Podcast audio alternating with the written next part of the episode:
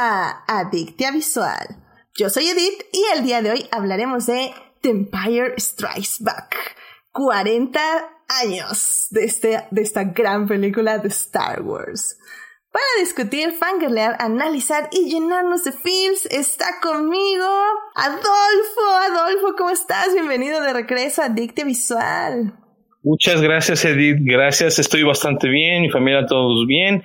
No ha habido COVID por acá, entonces todo tranquilo. Muchas gracias por invitarme.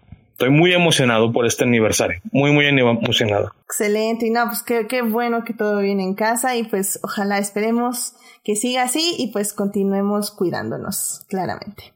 Sí. Muy bien, y también con nosotros está Héctor. Héctor, bienvenido a Adicte Visual de nuevo.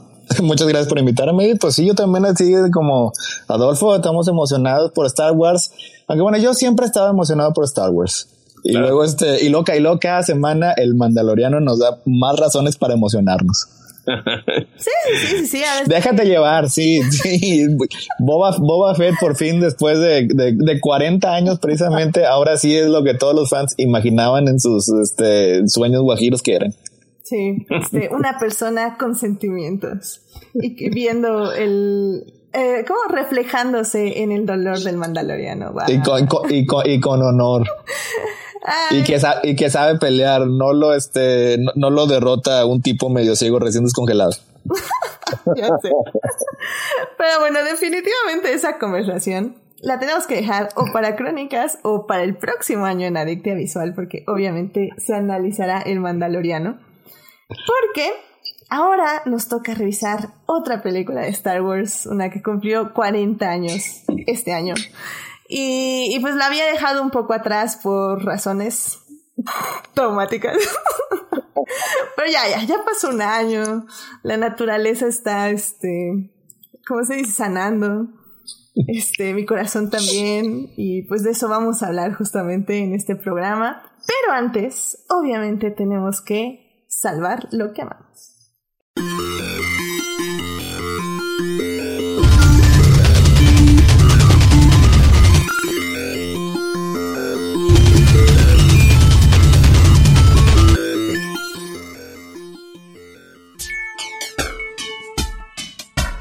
Muy bien, pues ya estamos aquí para salvar lo que amamos. Adolfo, ¿a ti qué te gustaría compartir con el público esta semana? Pues eh, una cosa que yo amo mucho son, como ya saben todos mis compañeros de crónicas, eh, probablemente también tú ya lo sepas, es los muñequitos, en particular los de Star Wars. Esos fueron mis primeros muñequitos. Eh, durante años tuve mis muñecos encerrados en cajas cual coleccionista malvado de Toy Story y vi que no, no pueden estar así, tienen que respirar, tienen que hacer algo, tienen que... Y si los pongo en vitrinas, también me voy a sentir como mi abuelita con lo que aquí en Guadalajara le llamamos el trinchador, que es una vitrina donde pones los recuerdos de los bautizos, de las bodas. Así como que no, tampoco era eso muy para mí. Entonces dije yo, le voy a hacer sus escenarios a mis personajes y pues estoy muy contento porque pues, es una actividad que disfruto mucho con mi familia que pues también les gusta ver a algunos de mis amigos y pues siento que estoy por fin dándole la forma que quiero a mi colección. Eh, sí, la más grande que tengo creo que es de Star Wars. Este, básicamente estoy coleccionando la serie negra, es una escala de 1 a 12, o sea, 6 pulgadas de altura. Y creo yo que pues estaría bien padre que, que intentaran todos por lo menos hacer un solo diorama así como que de puro gusto para que vean lo que se siente. Sí, he estado, he estado viendo tus publicaciones de dioramas. Está padrísimo. La verdad, nunca lo he hecho.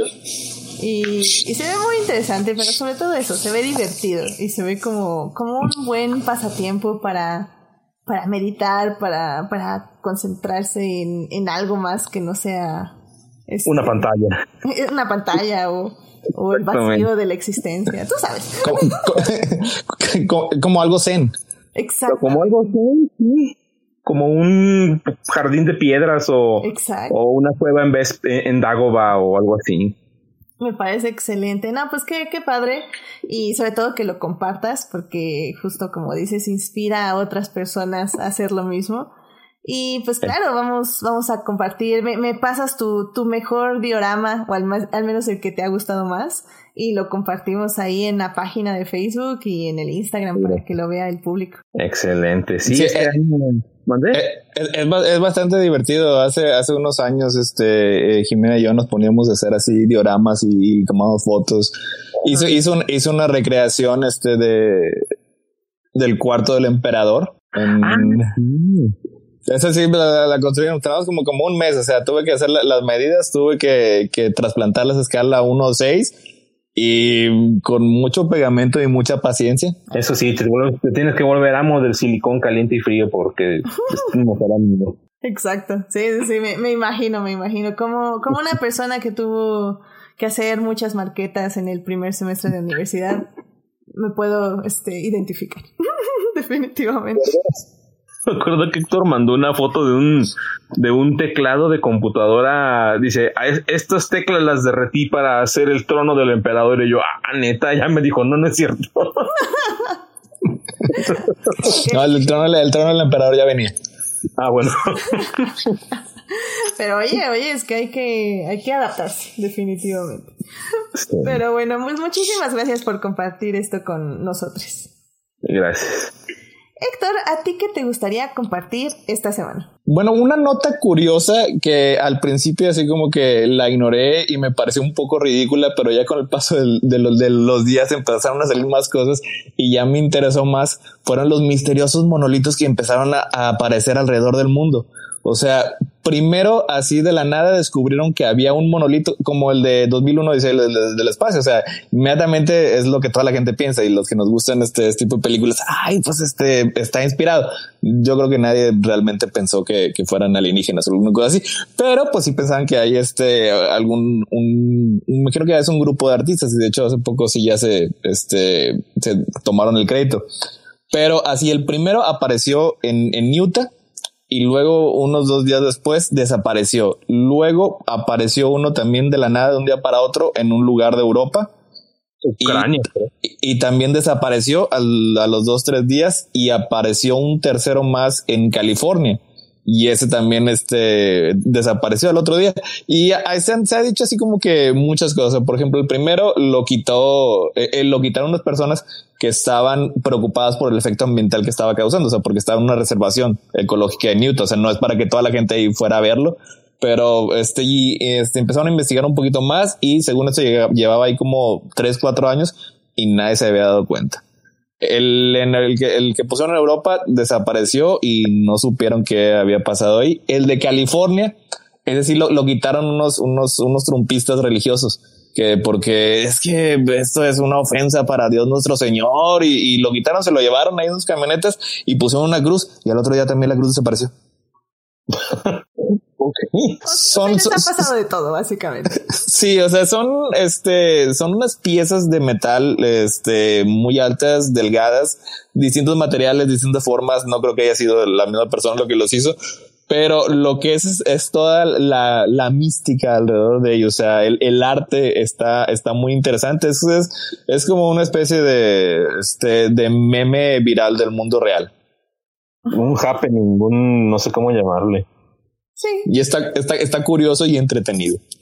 Mira, no sabía que ya se había adjudicado gente la creación de los monolitos. Eh, o sea, creo que ya, o sea, ya el, el mismo internet estaba así como, ya díganos qué marca quiere, qué, qué quieren que compremos, por favor. O sea, Eh, eh, eh, Era muy posible que fuera Mountain Dew. exactamente. O a lo mejor este ese es el, el, el nuevo iPad o, o, o la nueva la nueva MacBook con un este con un M1. Ya sé, sí, no, entonces, o sea, creo que ya era más como exasperación que otra cosa de, de internet. Ya era como ya 2020, o sea, no, no, no, no, no me voy a poner Monse y voy a decir esa palabra que ella dice. Realmente yo ya espero un diciembre tranquilo, sin ninguna este evento. Ah, ella dice la palabra con S. Exactamente. ¿Cuál es la palabra con ese? Parece. Diciembre, sorpréndeme. No, Perdón, tenía que decirlo. Bueno, pero esta es una troleada bastante divertida. Muy bien. Sí, dejamos que son troles y que es gente que se está divirtiendo y ya no, no pensemos en más cosas. Aunque sí, también hay que aceptar, es 2020, puede ser que vengan este, unos nuevos overlords alienígenas a conquistar a la humanidad. Ya sé, bueno, y con eso de que mañana este Gran Bretaña ya se va a empezar la, la vacunación no aprobada, este, yo ya estoy viendo 28 días después. Empezando por la reina, al parecer. Así que, bueno, decíamos lo mejor. Obvio no va a pasar eso. Eh, esa, esa temporada de, de la The Crown va a estar bien chida. Exactamente. Pero bueno, dejemos, dejemos eso atrás y, digamos que fue un momento muy divertido y disfrutable de que sucedía alrededor del mundo. Muy bien, pues muchísimas gracias, Héctor. Y bueno, pues ya para cerrar esta hermosa sección, eh, yo sé, yo sé, querido público. Que Me va a sorprender. Me va a sorprender. Les prometí que no iba a hablar de Fórmula 1. Pero tengo que hablar de nuevo Fórmula 1 porque el día de ayer este, fue una carrera espectacular, pero fue más espectacular porque nuestro querido Checo Pérez ganó el primer lugar en la Fórmula 1. Este, hace 50 años que no ganaba un mexicano. El último este fue Pedro Rodríguez en 1970. Y Checo, después de 10 años y 190 carreras, gana por primera vez. Es este el debut pues más largo que ha tenido un piloto para ganar el podio eh, a primer lugar. Y, y no, pues, o sea, llorando, llorando, Checo, lloraba Checo, yo lloraba, lloraba otra vez Checo, yo lloraba otra vez. Y Checo y el himno nacional en la Fórmula 1, no, no, no, fue, fue lo máximo, más porque fue una carrera espectacular en demasiados sentidos. Eh, Checo tuvo un percance con Leclerc, eh, Leclerc le, le pega al auto, eh, Checo que ya iba en tercer lugar eh, sale en último y desde el último lugar fue remontando lugar tras lugar tras lugar tras lugar y ya por la vuelta 50 ya estaba otra vez en tercero y luego volvió a bajar porque bueno, cambio de llantas y así y lo volvió a subir, a subir, a subir y ya estaba en el primer lugar y Russell iba atrás de él y ya lo iba a alcanzar y Mercedes se volvió loco porque sin Hamilton son una bola de inútiles entonces explotó Mercedes, se equivocaron de llantas ya no lo pudieron alcanzar y Checo ganó, ganó fue increíble, fue increíble. Este, la verdad fue, fue un gran momento en Fórmula 1 y, y sí, obviamente tenía que ser mi salvando lo que amamos porque, wow, wow. Sí, este, desafortunadamente para quienes me siguen en Twitter, este, la carrera fue en, en la tarde, así que vieron toda mi, mi spam. En tiempo real. En tiempo real. y, fue increíble. La verdad, este, estoy muy feliz por Checo. Se lo merece. Se merece un asiento en Fórmula 1 el próximo año. Y ojalá esto le demuestre a Red Bull que, que lo merece y que no les va a defraudar. Así que, pues sí, muy bien. Felicidades a Checo en su primer podio en la Fórmula 1. Felicidades. Sí. Y también este voy a hacer un 2 por 1 esta vez porque eh, esta semana, bueno, hace un par de meses me llegó un paquete eh, de una persona y me, que decía no se abra hasta, hasta, hasta que haya un especial de Star Wars. Y pues ya por mm. fin, este, dije, ah, bueno, ya va a ser hoy el especial de Star Wars, hoy voy a abrir el paquete. Y ya, fue hermoso. Este, la verdad fue, fue, un regalo increíble, venía el arte de The Last Jedi, el libro en pastadura y dos fotos autentificadas y este firmadas de Daisy Ridley y Pedro Pascal. No, fue, fue hermoso, en serio que wow. Me encantó. La verdad lo estuve, lo estuve leyendo hasta ahorita y este, bueno, pues nada más agradecer de todo corazón a, a quien me envió y este a esa persona maravillosa y genial. Sí, sus historias en Instagram está bien padre, así que tú, durmiéndote así junto al libro abrazándolo. ya sé, no, no voy a separar de ese libro nunca. Así que bueno, pues sí, agradecer de todo corazón y pues también las palabras que envió ahí este junto con el paquete y pues muchísimas gracias. Y ya, tenía, tenía que mencionarlo porque entre ayer y hoy me la he pasado llorando por culpa de Pero era para que la abrieras en vivo. No, no puedo en vivo. Es, fue... Em, no, no, no, me, o sea, no, no puedo. Saldría corriendo a gritar a la calle. Así que se, se, tendrán que conformar con esta reacción en vivo tres horas después de haberlo abierto. que tiene la, la misma emoción y, la misma, el mismo, mismo nivel de agradecimiento, definitivamente. Y pues, y pues eso, o sea, como dice, que es esto de, de, que no tenemos que olvidarnos de, de tener esta capacidad de emocionarnos y de emocionarnos hasta los huesos y, y pues eso, es esto y es esta sección de Salvando lo que amamos y, y pues es, es, de eso se trata, de, de compartir lo que nos mueve y lo que nos gusta y lo que sentimos con los demás para, para, pues sí, compartir nuestra alegría por las cosas. Entonces, pues muchísimas gracias y bueno, con eso ya podemos ir a la siguiente sección. Así que vamos a hablar de cine.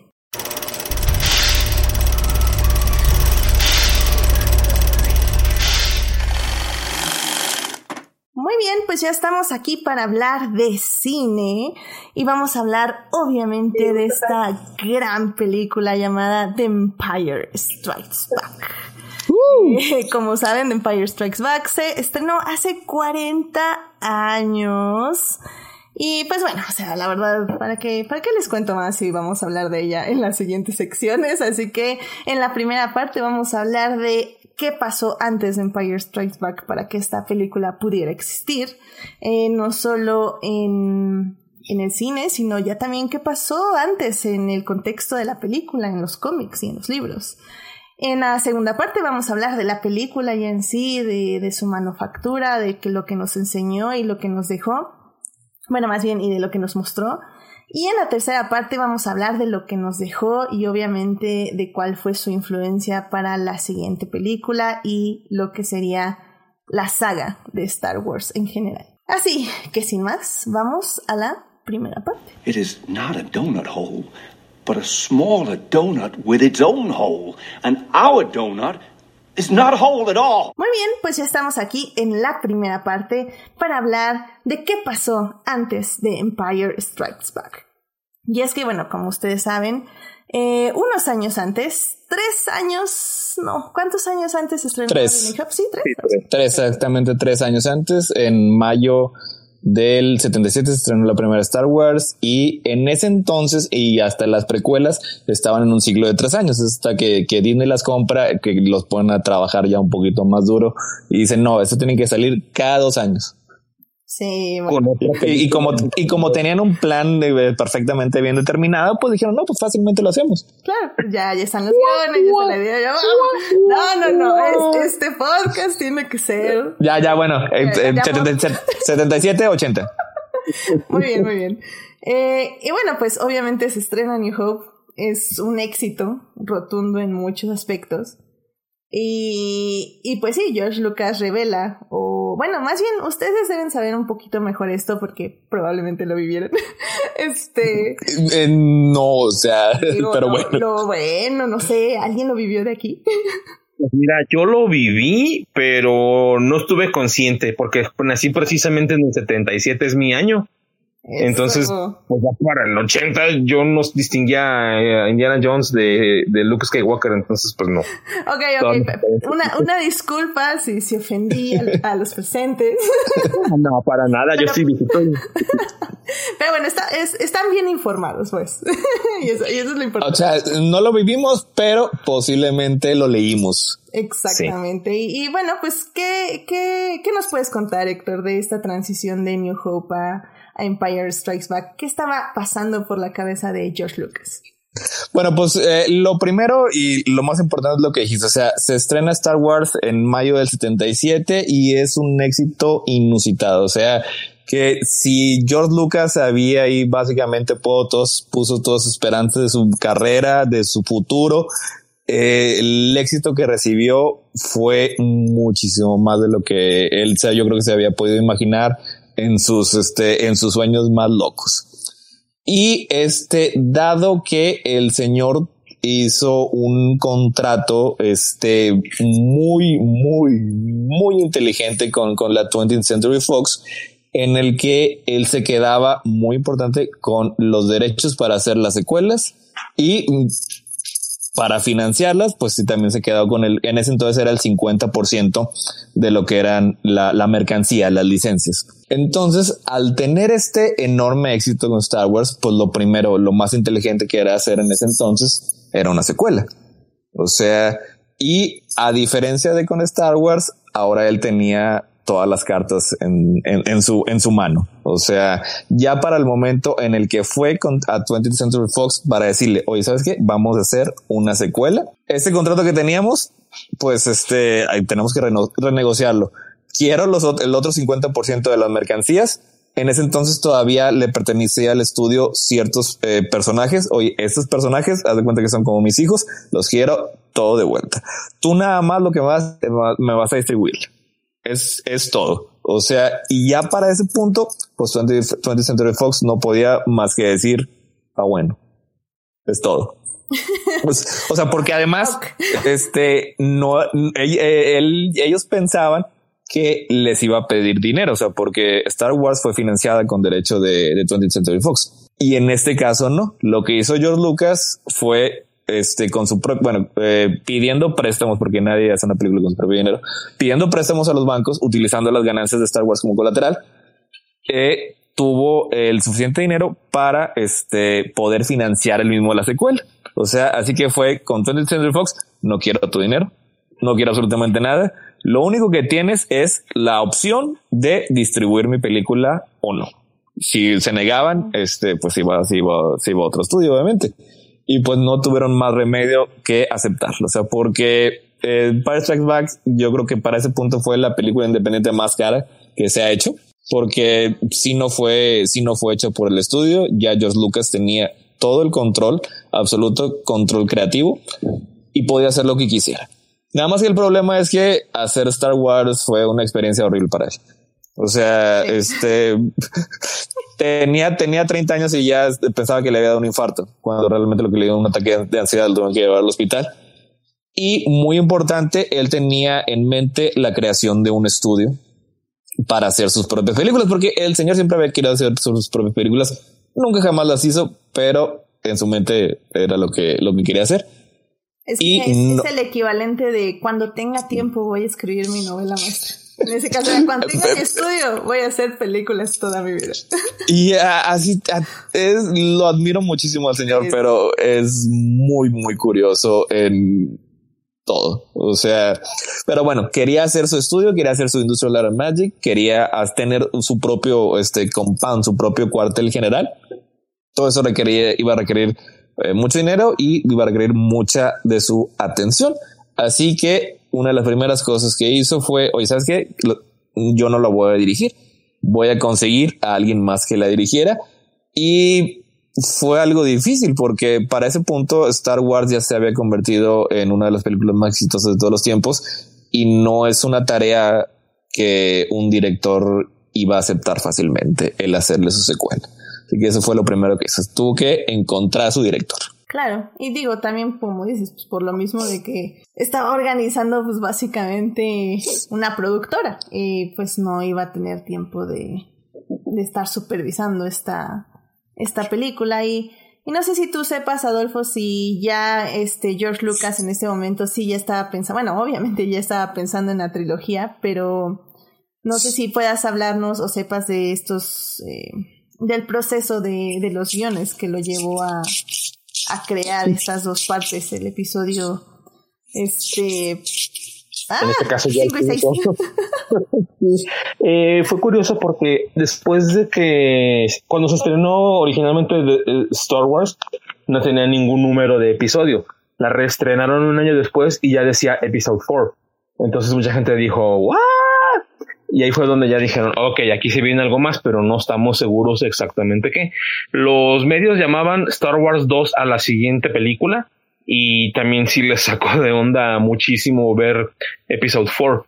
Eh, como Carrie Fisher, digo, como este, tanto Harrison Ford como Peter Mayhew que interpretaba a Chewbacca, no habían firmado un contrato para las secuelas como lo habían hecho Carrie Fisher y Mark Hamill, pues entonces estaba viendo a George Lucas una manera de crear una secuela, digamos, barata, por si no había oportunidad de que tuviera una financiación muy grande y mandó a escribir. Eh, Alan Dean Foster fue el que hizo, fue el escritor fantasma de la novela eh, Star Wars. Eh, esto quiere decir que él ponía su nombre en el, eh, George Lucas ponía su nombre en el libro mientras Alan Dean Foster lo escribía.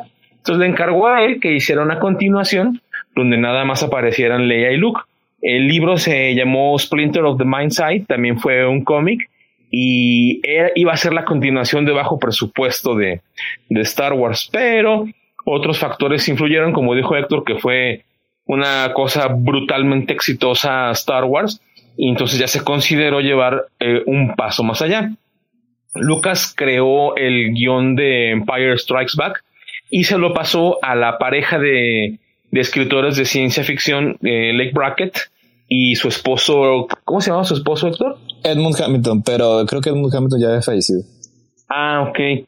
Y tristemente porque Lake Brackett escribió el tratamiento que, o sea, reescribió el tratamiento que hizo George para, para Empire Strikes Back y ella falleció un mes después de habérselo entregado a George. Entonces, eh, ella tenía algunas ideas como que eh, enfrentar a Luke a Darth Vader eh, diciéndole tú mataste a mi padre y él terminara la película un poco eh, agitado por el encuentro, pero como una persona nueva sabiendo que, que, iba a vengar la muerte de su padre. Entonces no era exactamente Luke I am your father lo que Lake Brackett tenía en mente, pero sí, sí había idea de Lucas de cómo podría continuar y ya volverse finalmente una trilogía, lo cual eh, él no aseguraba al 100% porque como dice Héctor, él puso de su propio dinero y si no salía bien esta película, ya no iba a haber dinero para una tercera. Y sin embargo, se aventó a la estructura del, de la película de una manera que no se había hecho antes. Puso la escena de acción al inicio con los caminadores imperiales en el planeta de la nieve y puso la escena de revelación de I am your father al final de la película para que ya no interfiriera nada espectacular, nada nada demasiado grande y eso sí, sí marcó el camino para una tercera. Entonces, entre que tenía un poco de miedo y que no se pudiera lograr y entre que aventó todo al asador para que se hiciera, pues se logró magia, porque vino a continuación la invitación al director Irving Keschner, eh, que era la persona con la que, según comenta, antes de fallecer Irving Keschner, que jugaban al golf, George Lucas y él un día le llamó y le dijo, oye, pues quiero que dirijas Star Wars 2. Y ah, caray, pensé que íbamos a jugar golf. Eh, Irving Keschner también dirigió por ahí Robocop 2. Me parecía muy divertida, muy loca esa película cuando yo era niño. Y pues viendo para atrás, pues hay gente que, le, que, lo, que lo denomina como el director de secuelas, ¿no? Pero sí es una elección arriesgada encontrar a alguien que dirija una película de Star Wars porque en primera no querían, ahora sí que adjudicarse el trabajo de alguien más o brillar por el trabajo de alguien más.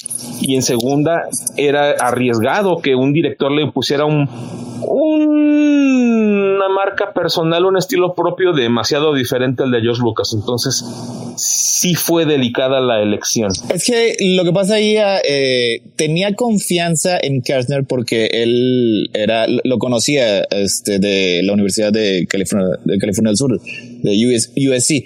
O sea, y de hecho Kersner había estado en el jurado eh, cuando el corto de George Lucas, el TH 1138, ganó el premio este, a, a, mejor corto. No la película, es, es el corto, es el que hizo anteriormente. Y desde ese entonces, y, y, desde entonces, o sea, pues le tenía cierta confianza, o sea, se llevaban bien y Kersner entendió más o menos lo que iba a hacer, o sea, no iba a ser eh, una película de estudio, pero iba a ser algo basado en las ideas creativas de esta persona. O sea, y por eso hubo un cierto respeto y entendimiento entre ellos dos. O sea, este, el guion el guion primero este, le dio su tratamiento este, a Lee Brackett y sí, como dijo ahorita Adolfo, falleció este, la señora, ya estaba, ya estaba este, muy enferma ya para cuando lo estaba, lo estaba escribiendo. La cosa es que a, Lucas no le gustó, o sea, de plano y, básicamente lo, lo votó. Lo inició eh, todo él mismo desde, desde, desde cero y lo acabó haciendo en como en seis semanas, como en, en, mes y medio. Oh, Pero y este, y sí lo que, lo que yo le respeto mucho a, a, George Lucas es que como quiera peleó, le dio el crédito y le dio todo el dinero que se le iba a pagar este a, a la familia de, de Lake Brackett. Y de hecho también está acreditado a Lawrence, a Lawrence Kasdan. Y ya después de que él escribe el primer el, el, la primera el guion después del de Lake Brackett es que él trae a Larry Kasdan para que lo pula, o sea, para que le dé un poco más este de balance a los personajes, para que profundice un, poco más de ellos, o sea, y es por eso que el guion de esta película yo creo que es, es, es el mejor, o sea, porque tiene las ideas creativas de George Lucas balanceadas por el, el, la caracterización de, de Kasten. Ajá. Sí, es, del 81, fue la primera vez que aparece el, el, el subtítulo A New Hope y ah, el, el, el, episodio el episodio 4. Tenía que haber sido un año después. Es que, es que todavía este, eh, eh, antes de que saliera, se llamaba como Star Wars 2. De hecho, las compañías que crearon para hacer la película se llamaba Star Wars 2. O sea, tal cual. Sí. Sí, y algo que podemos decir de George Lucas definitivamente es que no... Es una persona que cumple su palabra y que sí sacrificó mucho para sacar esta película y que de hecho tengo entendido que justo después del éxito que tuvo Empire, eh, le pagó bonos a todos los empleados para, pues, para agradecerles y bueno, pues... Después de... Después de Star Wars, de, la primera. No, sí, este también en esta, ¿no? O sea, aparte, ya que quitó sus 50 hipotecas, que hipotecó hasta el perro, este, parece ser que sí, Es que yo, la, historia sí que sí, que, que, yo me sabía, es que después de Star Wars, o sea, el señor fue Santa Claus en Navidad. O sea, no necesitaba hacerlo, este, pero le dio a todos los principales, le dio un porcentaje de las ganancias. O sea, el sueldo que habían recibido originalmente fue 10 veces más que eso. Al señor Ale Guinness, el que más le había pagado al principio, así que él le dio todavía más, o sea, tuvo un excelente día de pago. Guinness, de hecho, Ale Guinness fue, fue interesante porque en esta peli sale cinco minutos y le pagó creo que con el 10% en taquilla, algo así. O sea, no me acuerdo ahorita del porcentaje, pero pues obviamente ese porcentaje terminó siendo un millón de dólares. O sea. La cosa es que todos salieron muy felices, este, ¿no? Mark Hamill estaba este, endiosado con todo el dinero que tenía y por eso acabó volcando, volcándose en la autopista. Y bueno, pasando un poco ya al, al contexto, contexto este, del universo de Star Wars, eh, obviamente ya nos estaban justo hablando ahorita de las novelas que se escribieron un poco antes de la película, pero evidentemente eh, se fue llenando estos huecos entre A New Hope y, y Empire Strikes Back. Em, narrativamente, y bueno, Disney no se quedó atrás cuando reinició este canon, porque bueno, em, antes de entrar como al nuevo canon, no sé si alguno de ustedes tenga como alguna historia de Legends que quiera resaltar que pasen entre estas dos películas. Porque ahora sí que Legends, yo no eh, Adolfo, pues es que la, una de las más conocidas es la que mencionó, la de Splinters of the Mindset, que es la, la secuela de bajo presupuesto que no la lean, la verdad. No tiene mucho sentido. No, no, no vale, no vale la pena. Digo, es la primera aparición de algo parecido a un, Crystal Kiver, pero no. Ok. Sí, porque yo ahí ya me voy 100% al canon, al canon post Disney. Más bien ya el canon Disney. Que, que a mí como que me interesó mucho todo lo que salió en, en literatura al menos eh, la verdad es que ese hueco que hay entre Star Wars y entre The Empire Strikes Back está como, tiene como cosas muy interesantes. Eh, al menos Son, bueno, más bien son cuatro novelas las que se encuentran entre ambas películas. Nada más rápidamente para, para, para, mencionar, porque de hecho no las he leído, pero en ese entonces, en el, en el 77, 78, había una compañía de cómics este, que estaba a punto ya como que casi ya quebrar, cerrar, llevan licenciar a sus personajes este, a, otros, a, otros, a otras compañías y les cayó, les, les cayó la licencia de Star Wars, empezaron a publicar un, este, un cómic eh, regular que duró setenta y tantos números, fue un exitazo y salvó a la compañía. Creo que la conoces, se llama Marvel. Creo que terminó en el 104, ¿no? En el 103. No, no tengo ahorita aquí el dato seguro, pero sí, como quiera, eventualmente todo este acabó siendo propiedad de Disney, pero esa fue una de las, este, de las cosas más importantes que había en la continuidad anterior. Y en parte porque eran bastante curiosos, porque estaban volando a ciegas. O sea, no tenían ni idea de lo que estaban haciendo porque apenas estaba creando lo que era el universo Star Wars. Panini editó en, tapas duras esas primeras colecciones de Star Wars del 77 y 78 y no las lean. la verdad es que no, no, me gustaron nada y es bien curioso porque yo reconozco los nombres de los, de los escritores y dibujantes y digo, caray, esto daba para mucho más, pero, pero pues no, no, no, no se siente exactamente como Star Wars. Yo, yo considero que lo que se pueda sacar de Disney ahora está más pensado y mejor hecho que lo que sacó Marvel en aquellos años. Claro, y creo que, digo, también voy a decir que no es tanto la culpa de Marvel, sino que evidentemente ahorita, ya 40 años después, tenemos un mejor, un mejor contexto de lo que es Star Wars, ¿no? O bueno, o al menos de lo que el autor o la autora sienta que es Star Wars y pues ya tenemos como un contexto muchísimo más amplio. En el caso de esta nueva era Disney Canon, pues ya incluso tienes las precuelas en tu mente. Entonces ya es, es un universo muchísimo más amplio que le puedes dar un mejor enfoque, ¿no? ya puedes mencionar a Gin Erso, ya puedes mencionar un montón de cosas. Sí, sí, sí, porque digo, yo los cómics sí sé eh, más o menos cuáles estrenaron que estaban como entre esas fechas, pero más bien entre esas épocas de Star Wars. Pero bueno, como les decía, el canon de la literatura hay cosas interesantes que son cuatro novelas. Está Battlefront 2 en Inferno Squad, Smuggler's Run, eh, Air to the Jedi y Weapon of a Jedi. Em, por ejemplo, la de Air to the Jedi y Weapon of the Jedi son historias de Luke desde el punto de vista de Luke, de cómo fue entrenando, cómo fue un poco tratando de descubrir sus poderes y sobre todo esta ansiedad de, de no poder ser igual a su padre.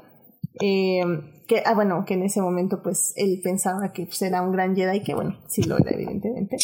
Em, y son dos libros eh, enfocados para niñas, eh, pero que están interesantes y que pues tienen toda esta idea de, de la ansiedad, del miedo a, no cumplir expectativas, pero Luke, tanto con ayuda de Citripio y con Arturito y, y con otros dos personajes, este como que puede superar estos miedos y empezar como a hacer su propio internamiento con lo poco que le enseñó Obi-Wan, ¿no? Eh, y bueno, Smuggler's Run es una una mm, eh, historia así de aventuras de Han y Chewbacca que no, no recomiendo mucho sinceramente. Eh, básicamente nada más es como que entendemos la amistad entre los dos. Y el que más me gusta a mí entre, estas, entre esta era es el de Battlefront 2 o Inferno Squad, porque es esta historia escrita por Christy Golden, que, es, que básicamente nos habla de unos soldados de, del imperio que se infiltran en las fuerzas rebeldes. Y pues básicamente vamos a ver que no existen los buenos o los malos, sino que todos, todos tenemos como eh, las dualidades del bien del mal entre nosotros en nosotros. Y, y habla justamente mucho de la empatía que tenemos que tener con el otro y cómo siendo un soldado es muy fácil disparar de lejos, pero es muy difícil como conocer a tu enemigo y darte cuenta de que tal vez no puede no ser tu enemigo.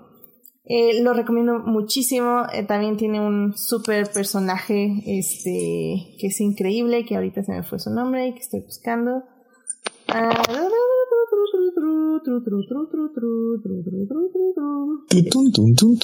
me fue 100%. es, es Ah, ahorita les digo quién es. Ah, pero bueno, eh, ahorita les digo quién es, pero es increíble y la amo. no, no, no recuerda su nombre, pero es increíble. Pero no, es, es increíble. Y de Versio, obviamente. Ah, es que sí tenía versión en la mente, pero decía, no, chance no es versión, ¿sabes? Era otra nombre. Pero bueno, es Iden Versio. Y, y, que finalmente va a tener una historia ya más larga este, en, libros posteriores, ¿no?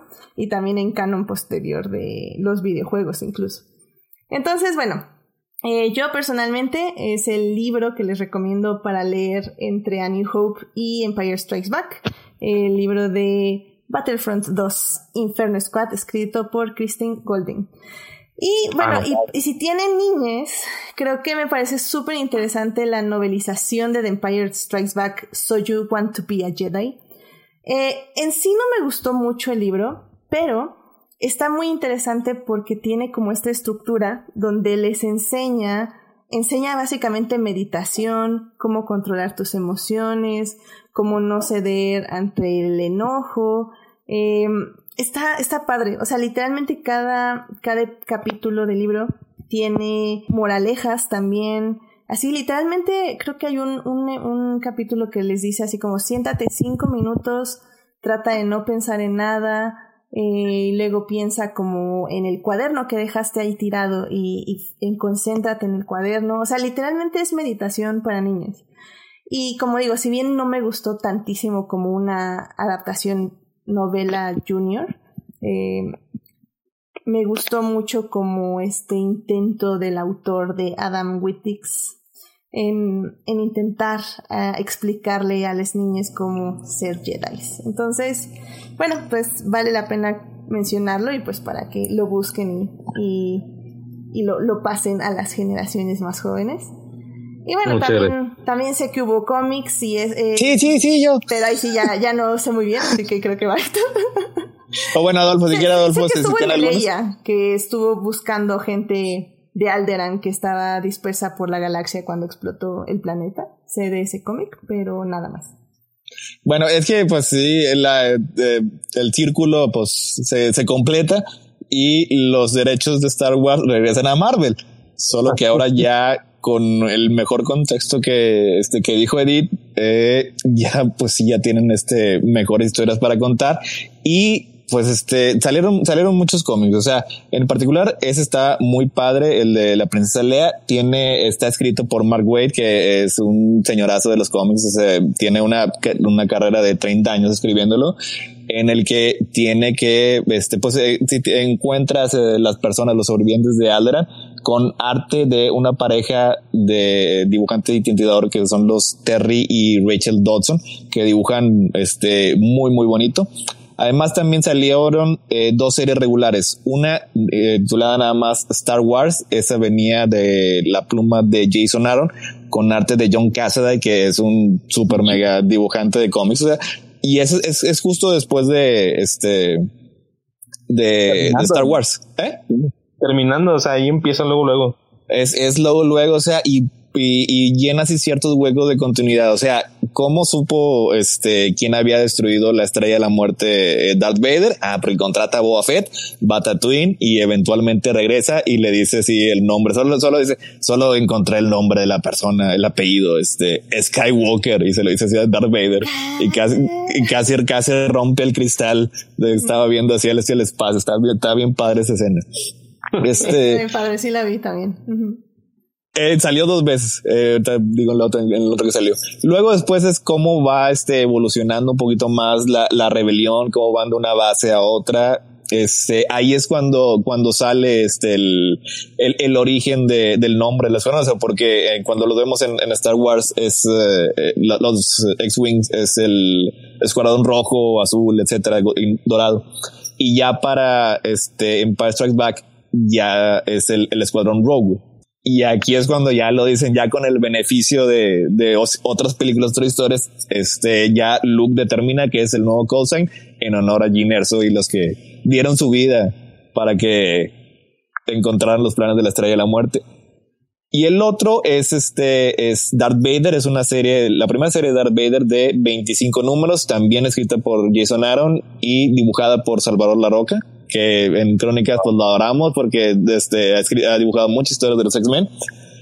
Y ese es uno de mis favoritos. O sea, son 25 números en el que el emperador está castigando a Vader por haber permitido que destruyeran la estrella de la muerte y cómo Vader pasa sus pruebas y se friega a todos.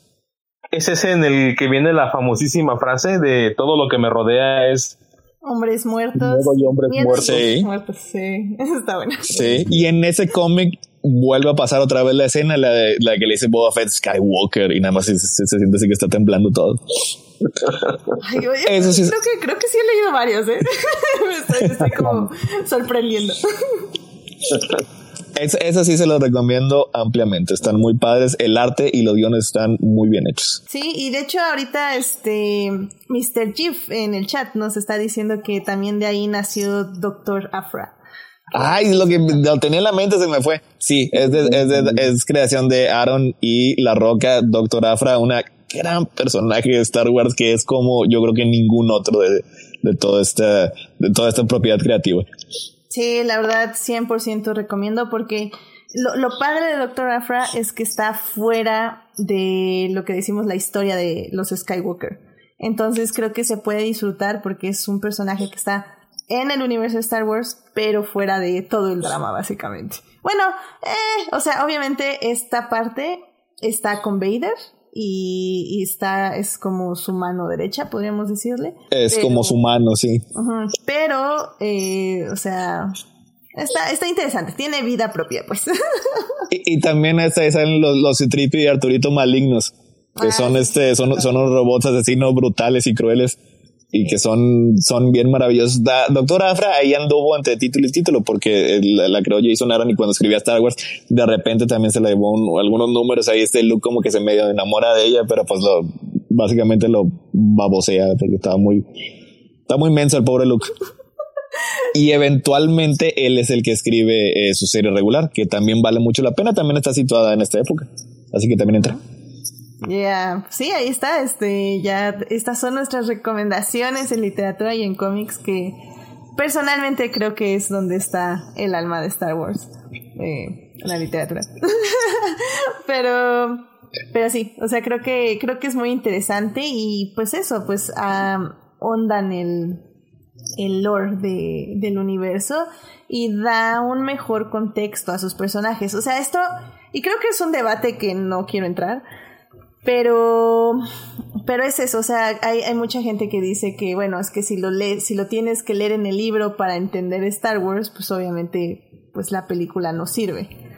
Eh, yo no pienso que sea así, yo pienso que es un complemento que pueden tener, si quieren, y si no, no importa, pueden seguir disfrutando las películas como son. Al final del día eso es lo bonito, o sea, quienes nos queremos adentrar y saber qué pasa en la mente de la persona que cruzó entre Han y Leia cuando estaban discutiendo, pues claro, nos leemos este, A Certain Point of View de Empire Strikes Back, donde hay un cuento sobre la vida de esa persona. Entonces, digo, digamos que es, este, es así. Y bueno, y tiene un punto ahí Mr. Jeff en el chat. Afra es LGBT.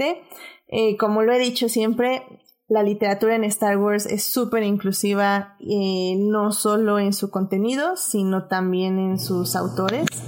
Y, pues también por eso es una de las razones por las que me encanta, porque siento que tenemos muchísimos puntos de vista que son muy valiosos y son historias muy bonitas o muy trágicas también, pero que al final del día se sienten diferentes eh, a lo que son las películas que son como muy cuadradas, por decirlo de alguna forma. Y algo muy importante con, con Afra es que no es nada más este que, que, nos digan que es LGBT, o sea, no es como que si la autora diga, ah, no, este personaje es gay, nunca lo supiste en los libros porque nunca lo mencioné, pero X. Eh, aquí sí, sí, tiene una relación y está muy padre la relación eh, con una, una imperial y de hecho se convierte en un viaje de redención para este personaje, o sea, no para Afra, o sea, Afra pobrecita, pero no, o sea, su, brújula moral está muy, muy retorcida. Pero para este, esta, esta, esta imperial que se enamora de ella, sí, este, acaba dejando el imperio y se une a los rebeldes.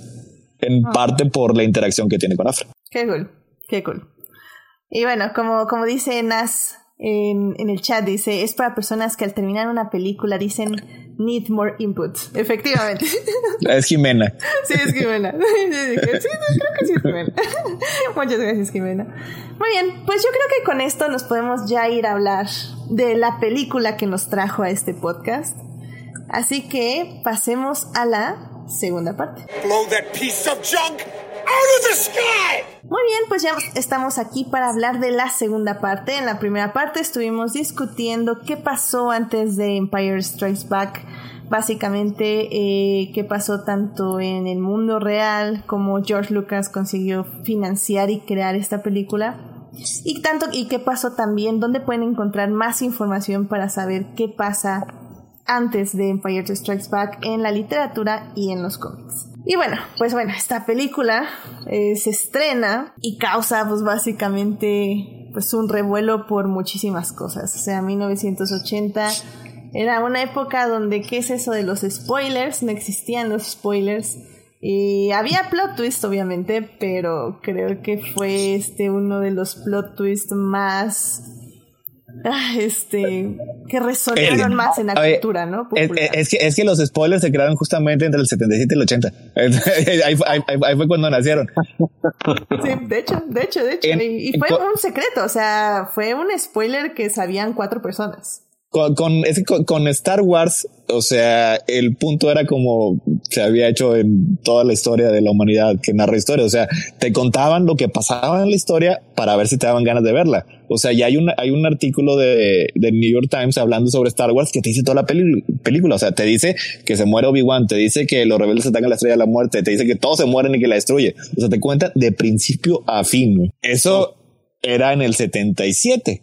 Ya para el 78, 79, ya las cosas eran muy distintas y, el guion era un súper secreto y como dice Edith, sabían este, pues cuatro personas, ¿no? O sea, sí las, sí las contaste. Eran, eran cuatro personas que sabían y mm, el resto de los actores no estaban, este, bueno, eran cinco, ¿no? Creo que eran cuatro, era George, eh... Ajá. Kasdan y Mark Hamill. Y, y Earl Jones, porque él tuvo que decirlo. Ah, bueno, claro, claro. Estoy bien curioso porque yo llegué a encontrar un recorte de un periódico de no sé qué ciudadcita, Ontario, no sé qué, alguna ciudad así que tú dices, ok, esto no es literatura mundial, pero Dave Prowse sale diciendo, no es que yo voy a ser el papá de Darth Vader, de, de, de Luke, entonces no sé si él se lo inventó para tener algo que decir en la entrevista o algo leyó. Él se lo inventó. O sea, nadie sabía. No va a pasar. Voy a decir una loquera.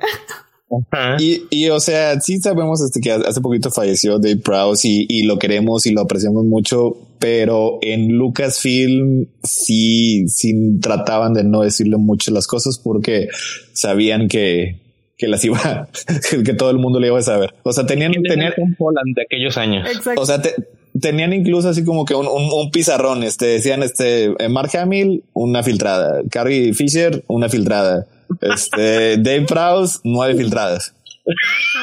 sí, definitivamente el Tom Holland es entonces. Qué bueno que pobre Tom Holland, yo ya no sé cómo puede actuar si ya nadie le dice nada, ¿verdad? Pero ok. Ay, pero bueno, pues, o sea, evidentemente eh, hay que hablar de esta peli y, podemos hablar creo que como en tres partes de ella. Eh, bueno, yo la dividiría en tres partes, que es como el inicio, que es todo lo de Hot, y luego pues la historia de Luke y pues obviamente la historia de Leia y Han. Eh, que es muy curioso porque es justamente iniciamos con los tres amigos, eh, las tres personas que acabaron con la estrella de la muerte en esta base donde pues son pues básicamente ya leyendas, son no leyendas, más bien son héroes y se les considera como tal.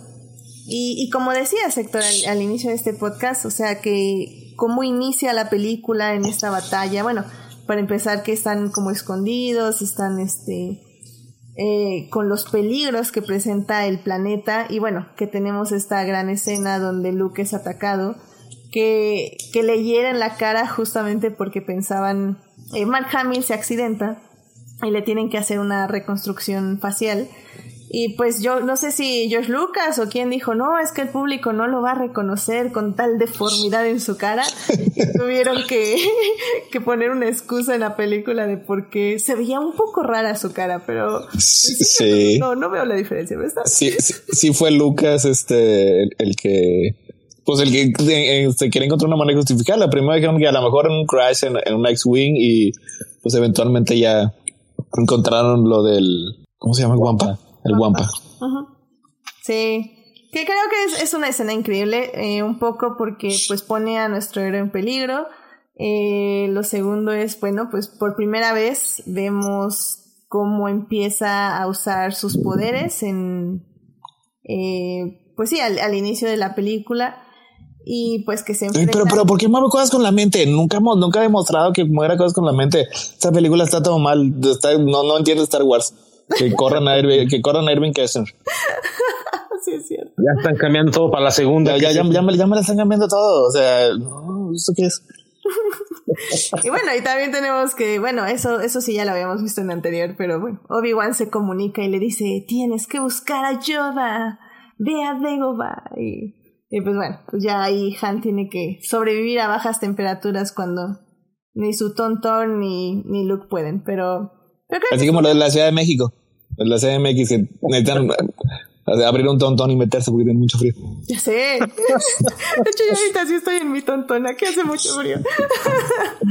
pero, pero sí, no sé, o sea, me gusta muchísimo este inicio. Que bueno, que tengo que decirles que las películas ahorita en Disney Plus eh, se ven increíbles. O sea, Empire Strikes Back se ve hermosa. Eh, la restauración ya está así 10 de 10, la corrección de color, los efectos se ven hermosos, o sea, no se ven actualizados feos, se ven como, o sea, originales limpios. Entonces se ven muy muy bien, o sea, se las recomiendo infinitamente y bueno, este también tiene los extras que, que están ahí que están súper interesantes también. Creo que Adolfo tuvo chance de verlos. Sí, pasa que acabo de contratar el Disney Plus apenas el domingo a mediodía, una cosa así. Y dije, ay no, este, voy a aprovechar para ver los textos que trae, a ver si son los mismos que los que los que venían en el DVD del 2005. Eh, no, no, no, no traían tantas escenas eliminadas antes, ahora sí traen varias, pero como no tengo los Blu-rays, no sé si sean exactamente los de los Blu-rays, pero probablemente. Está muy padre, se ve muy bien. Sí, la verdad sí. Y se oye muy bien también. No, está increíble. Vayan a Disney Plus después de este podcast a ver Empire Por supuesto. Pero sí, o sea, creo que, creo que bueno, todo lo de Hot es increíble y, definitivamente dejó un, un, legado también. Y pues bueno, en sí, todo Star Wars dejó un legado. ¿Y eh, eso de que se mete al Town Town será por algo tipo el renacido o será una cosa que aparecía en, en películas de vaqueros de antes? ¿no? ¿Qué onda con eso? Pues no sé. Porque sí siento que es así como tipo el renacido de Revenant. Como pues yo creo que debe ser algo como. Hay, hay que preguntar si conocemos a alguien de métodos de supervivencia y. a, ver, si es válido. Exacto. O sea, para saber, porque luego pasa, estamos en esa situación y lo hacemos y nos morimos ahí. Me, me, me, me, mintió Luke Skywalker. Esas escenas las filmaron en Finse, en Noruega y fue toda, fue toda una, una odisea, o sea, porque estaba como que a varias horas en, tenían que haber, tenían que atravesar así como que una gran parte en esos, ay, snowflowers, como los que traía Homero. Ah, los, porque estaban muy alejados de la civilización. A veces, este, siempre les, les nevaba en los sets. Hay algunas escenas que de plano las, las filmaban, ahí estaban, estaba todo el crew adentro del hotel y nada más así apuntaban la cámara hacia afuera y mandaban ahí a, Mark Hamill. Sí, mira, nosotros estamos aquí calientitos mientras tú estás ahí muriendo de frío. Pobre Mark. Me imagino, qué horror, en serio. No, no, no, no, no. Yo, yo el frío, no, no, no, no, no, no, no. Definitivamente. No te llevas con él. Sí, no, no, no. Y, digo, porque bueno, también eh, hay, aquí recomiendo si quieren saber Igual, bueno, como lo mencioné en la anterior este, sección, eh, eh, salió el libro hace un mes o algo así de A Certain Point of View de Empire Strikes Back y justamente creo que las partes donde vienen más historias por lo que estaba escuchando porque no lo he terminado eh, que la, mayoría de, de, escenas extras, se puede decir, son de Hot.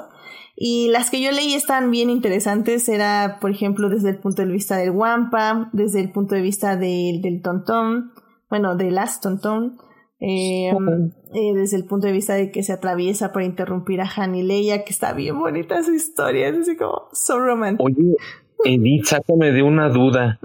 Yo soy de la muy, muy, muy vieja escuela y nunca supe si los Town son nativos del planeta o se los llevaron ahí y por eso se mueren en la noche.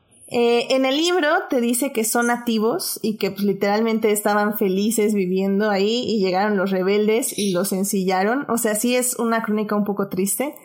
Porque sí habla de que literalmente pues lo que hacían para sobrevivir y vivir tuvieron que cambiarlo porque los rebeldes pues los forzaron a, cambiar su forma de vida. Y, y, la historia está, está triste un poco por eso, está triste también porque eh, la, la tontón que, que se muere con Luke, eh, bueno, más bien que está con Luke y la mata el Wampa, era, em, era hija de la matriarca de los tontons, porque es un sistema matriarcal también. Entonces, Leia la elige a ella que, ah, para que Han vaya a buscar a Luke porque sabe que es la matriarca de todos los tontons, entonces sabía que tenía más chance de encontrar a Luke y también sabía que era pues su hija la que tenía Luke. Entonces, pues sí termina justo cuando Han y ella salen a buscarla. Y, y un poco es como encuentra a Luke, o bueno, al menos este autor o autora, no me acuerdo, dicen que así, así es como encuentra a Luke, porque estaba siguiendo el olor, el olor de su hija, no era el olor de Luke. Y todo así como. un poco, pero sí, sí. Ay, qué triste. Sí, súper sad. Entonces, pues sí, madre e hija se mueren y se muere también la matriarca de los tontons. Pero sí, dicen que son nativos. Gracias. Eh, esa es la respuesta, con Sí, sí son nativos. Lloremos después. Pero sí, pero bueno, pues no sé si se quieren pasar. O sea, la verdad, bien. O sea, yo de, de esta peli, de lo que quiero hablar yo es de Yoda. pues bueno, básicamente ya sigue, ¿no? Porque estamos hablando del ataque de los caminantes imperiales, de que Darth Vader demuestra que no es un líder que se quede dirigiendo todo, sino que él va directamente a, a buscar a los rebeldes y él siente la localización y dice, sí, este es el planeta, aunque digan que no hay nada, allí están los generadores, Vader va y se mete al, al, planeta después de que ya rescataron a Luke y después de que ya se dio su incómodo beso con la princesa Leia. Bueno, es que eso sí es, sí es, bien interesante, o sea, cómo, cómo la película, o sea, empieza a mostrar desde el inicio que Darth Vader es, eh, bueno, lo que conocemos aquí es el hombre o la cosa más temida de toda la galaxia. O sea, porque nos habíamos quedado con la idea de que, pues sí, era, era, tenía cierto poder y todo, pero ya después los que leemos los libros sabemos que es porque super respetaba a Tarkin y todo eso, pero estaba, se veía que estaba a los órdenes de Tarkin. Y aquí en esta película, él es el que está encima de la cadena alimenticia y no tiene miedo en mostrarlo. O sea, todos, básicamente. Todos le tienen un pavor porque si le fallas, eh, es el, el, castigo no es irte a un planeta remoto como Hot, no, el castigo es que quedarte sin aire en el piso de un Star Destroyer que tu puesto quede vacante para siempre. De hecho, de hecho hay una historia en este libro de A Certain Point of View del el primer general que, que mata.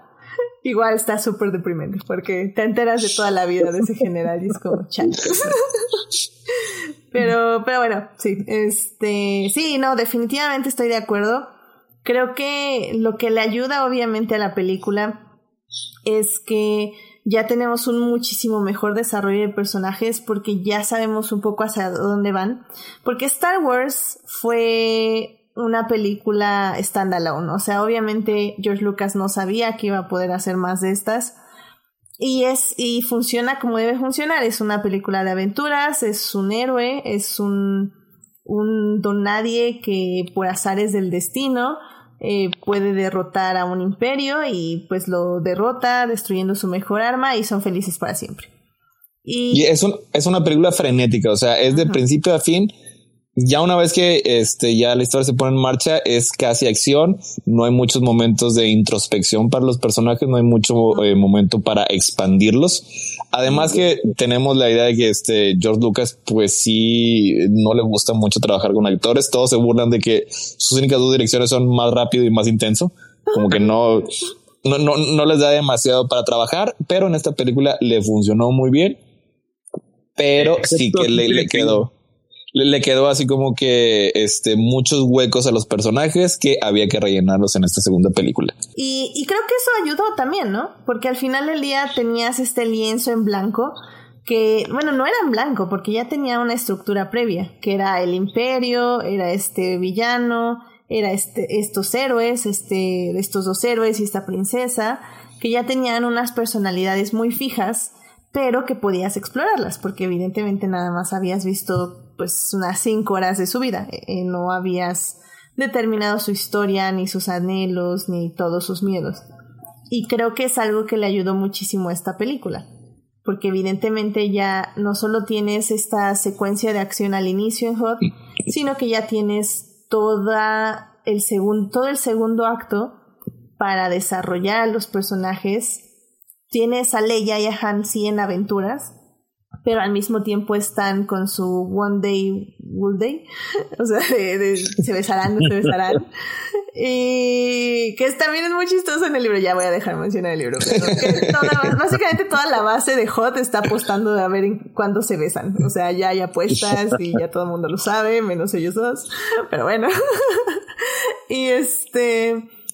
Y, y, funciona porque al final del día, eh, si bien están teniendo sus aventuras, Luke siempre está pensando en ellos y en que en algún momento se tiene que reunir con ellos. Y eso es lo que lleva a la película, que eso es lo que une ese hilo invisible de la amistad que se formó en la primera película de una forma u otra. Es que eso, eso sí es lo que tiene la primera película, es lo que hace de una manera muy, muy bien. O sea, establece las relaciones entre los personajes principales, que es algo que no pudieron volver a repetir en ninguna de las dos otras series. Desafortunadamente. ok, sí. sí, o sea, o sea, este... discutir, pero sí, o sea, sí, sí, o sea, sí. O sea, las siguientes películas establecieron relaciones entre algunos personajes muy bien, pero no en todo, pero, no entre todos. O sea, en, en, en Phantom Menace hace un gran trabajo este, relacionando todos los personajes con el personaje que se muere en esa misma película. Lo cual a lo mejor no fue la mejor idea. Y en las secuelas, pues Sabemos que Rey y Finn este, tienen una relación y también este eh, Kylo y Rey, pero ¿y Po? Con Finn. Con Finn, pero con Rey. O sea, y, eso, y, luego, y luego después tuvieron que darnos la idea de que eran súper amigos y que se la pasaban bien. Bueno. Pero bueno, aquí en, esta serie no, porque o sea, ya sabemos este cómo se llevan Luke, Han y Lea, incluso Citripio ahí este también tiene una relación con todos, Artudito también tiene Chewbacca, o sea, y en el inicio en esta en esta primera parte de, de Empire Strike Back la película es muy efectiva mostrándonos en qué parte de su relación está cada uno de ellos. O sea, cuando, cuando vemos a este a Han y a Lea por primera vez, o sea, sabemos que tienen ahí, este, pues lo que decía ahorita, del when will they do it or not or whatever pero hay cierta tensión, o sea, porque este Han tiene que regresar a pagarle a, Java lo que le debe y, y, pues si quiere irse, pero quiere que Lea le diga que no se vaya y Lea no le dice, así que hay mucho conflicto que la película pasa desarrollándose, la, pasa, pasa desarrollándolo el resto del tiempo. Sí, completamente de acuerdo. Pero bueno, o sea, creo que, creo que al final Elia sí es cierto, o sea, lo, lo hace muy bien y creo que por eso se pueden dar el lujo de separar a sus personajes eh, y, sigue funcionando la relación porque la relación ya está implícita, ¿no? Y bueno, pues eh, después de esta batalla de Hot, este Luke se tiene que ir a, a a buscar a este tal Yoda. Y la verdad es que en perspectiva, eh, ya teniendo en cuenta en la mente las secuelas y los libros y todo, o sea, no sé, este Yoda, bueno, y la depresión de todo este año. este, este, you will este find Yoda. The Jedi Master. Lo, amé, lo amé con todo mi corazón.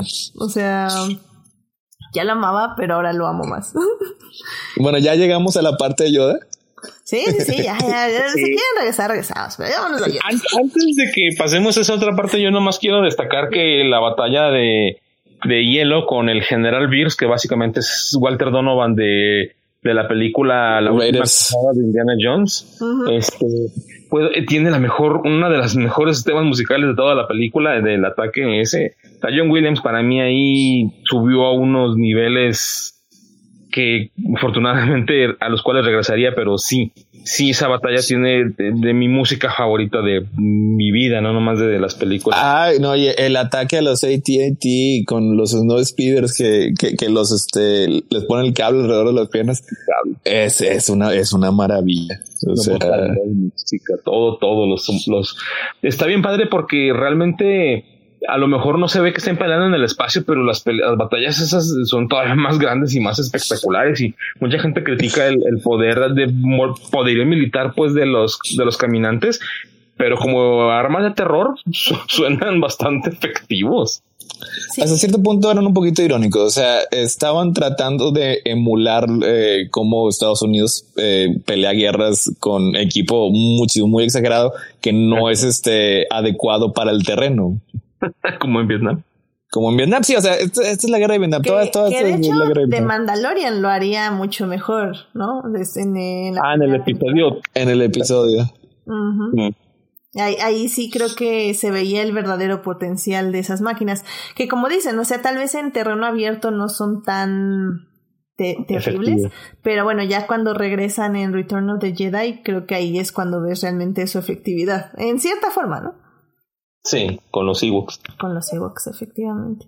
Y bueno, también eh, mencionando la música, pues eh, creo que también ahí es la primera vez que escuchamos la marcha imperial así como tal, ¿no? Sí, si alguien le recuerda a Star Wars, no es de Star Wars. Esta es la primera vez que la escuchamos. Sí, entonces también eso creo que le da muchísima potencia y eh, hace que predomine la, la, la secuencia y la escena. O sea, creo que ya son los, los temas que, que Star Wars nos presenta y que nos refuerza. Que nos lo presentó en la primera película, que ahora introduce estos nuevos y refuerza los anteriores, que es algo que John Williams hace perfectamente y que se ha analizado en cientos de videos y creo que, de hecho, creo que tengo uno que les puedo dejar ahí en los enlaces extras que, que explica perfectamente justo esto de los temas y cómo se repiten y cómo te refuerzan las personalidades y los objetivos de los personajes. Es de Jaime Altozano. Probablemente. Ok, es maravilloso ese hombre. ya sé, es que lo explica súper sencillo, ¿no? Sí. Y muy bien, entonces sí. Eh, Les, les dejaré ahí el, el video en, en la liga. Eh, de Facebook, o en el Tumblr o en Twitter. Muy bien. Pues Es que John Williams es, es tan maravilloso que es el único que George Lucas realmente le, le decía emocionado el buen trabajo que, que había hecho. Pues oye. Pues oye. Como no emocionarse. Ah, ya sé. Pero bueno, pues con esto llegamos, creo, ya a Yoda. Ayuda. Y, y sí, como digo, es increíble. O sea, creo que, creo yo, siento que Star Wars basó muchísimo de toda la filosofía que le siguió, incluso las precuelas, nada más en estas escenas. O sea, creo que resume muy bien eh, lo que es la fuerza, o, bueno, no sé si resume, creo que, no sé, tú, tú habías dicho, Héctor, en algún programa anterior que, que la fuerza nunca se ha explicado bien, o me estoy equivocando. con- No, lo que decía yo es que la mejor introducción que tiene la fuerza sigue siendo la explicación que da Obi-Wan en, en Star Wars. O sea, como, como primer contacto con la audiencia. O sea, y es porque precisamente con eso como base es que Empire Strikes Back toma la filosofía y la expande. O sea, este, es que ya después en, en las precuelas, si te empieza a aventar George Lucas, este, eh, la fuerza viviente y la fuerza cósmica y miclorianos, es un poco pesado, o sea, como, como introducción a la audiencia. Por eso es lo que digo de, de, Star Wars. Pero sigue siendo así como que muy básico. O sea, nos dice este Obi-Wan es, es, la fuerza generada por todos los eh, seres vivos que nos rodea. Y, y, pues ahí queda, o sea, y da un par de instrucciones a Luke. Ya llega aquí Yoda y te dice un poco más de lo que significa. O sea, lo que significa particularmente para nosotros como seres humanos, para ellos como seres humanos. O sea, cuál es la relación y la interacción que tiene este, la fuerza con ellos y qué es lo que ocurre cuando se da este, por debilidad o por lo que tú quieras, la utilizas de forma, de forma maligna. O sea, lo que es caer el lado oscuro. O sea, este sí, o sea, eh, Obi-Wan nada dice, sí, tu padre fue seducido por the dark side of the force, pero dark side of the force y mm, le da así como que muy por encimita. Y aquí Yoda sí le empieza a decir, es, es, es, es más seductora, es más fácil. O sea, es, es el camino más fácil para tomar. Y, todo eso no estaba presente. que la acompañan, o sea, te habla del miedo, te habla de la ira.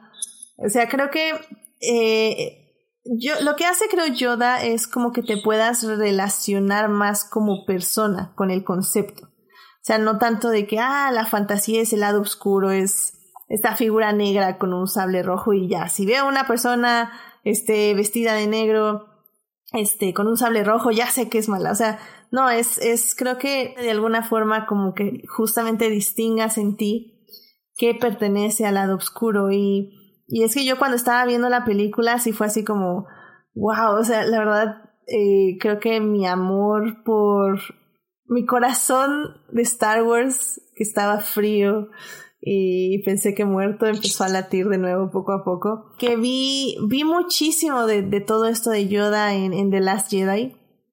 O sea, creo que, que Ryan Johnson entendió perfectamente este discurso que da Yoda y, y lo, lo transformó. Y de hecho, hasta me metí a Twitter porque sí tenía como muchas ideas que estaban pasando por mi cabeza.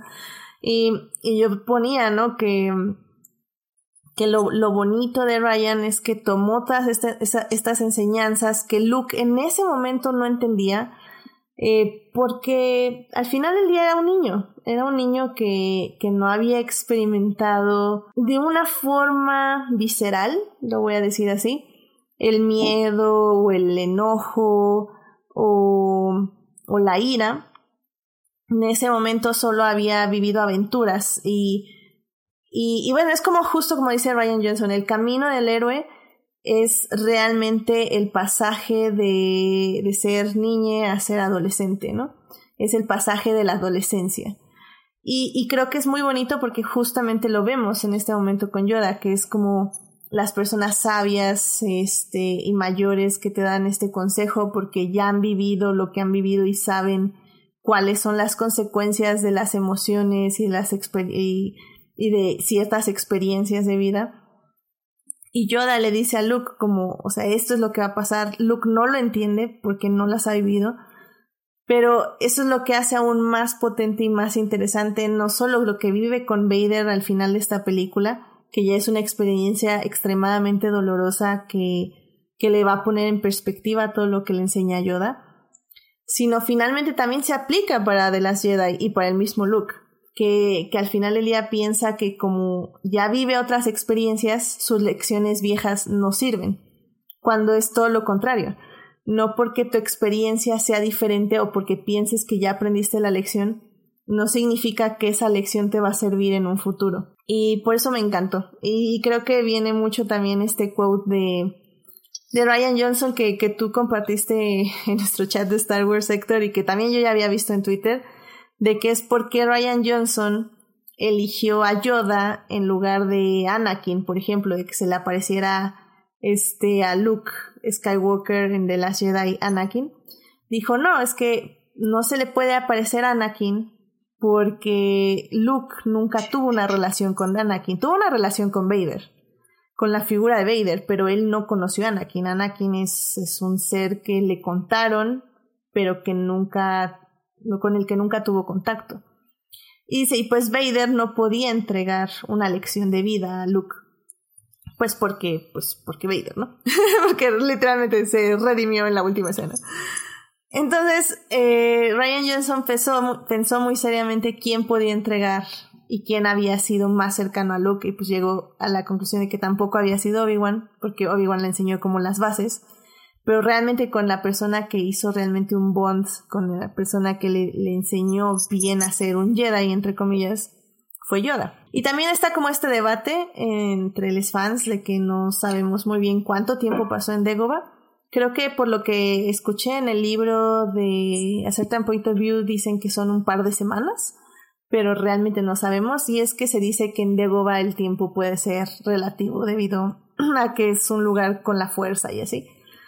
Entonces, pues, pues digamos que al menos Luke estuvo entrenando un rato con Yoda. Y, no sé, o sea, eso me pareció súper lindo y, ahora que veo esta escena, amo más de la Jedi y creo que amo más también el desarrollo y, y la conclusión de el, la travesía de Luke Skywalker. Ay, pues ya, no, eso tenía que decir. Eh, estuvo muy padre. Sí, de, hecho, verdad. de hecho, yo este originalmente cuando, cuando hablamos este en, en crónicas de, de la Jedi, que tenemos como tres, cuatro podcasts, y yo también yo defendía, o sea, porque por eso me gustó de la Jedi, porque parece que estaba hecha para mí.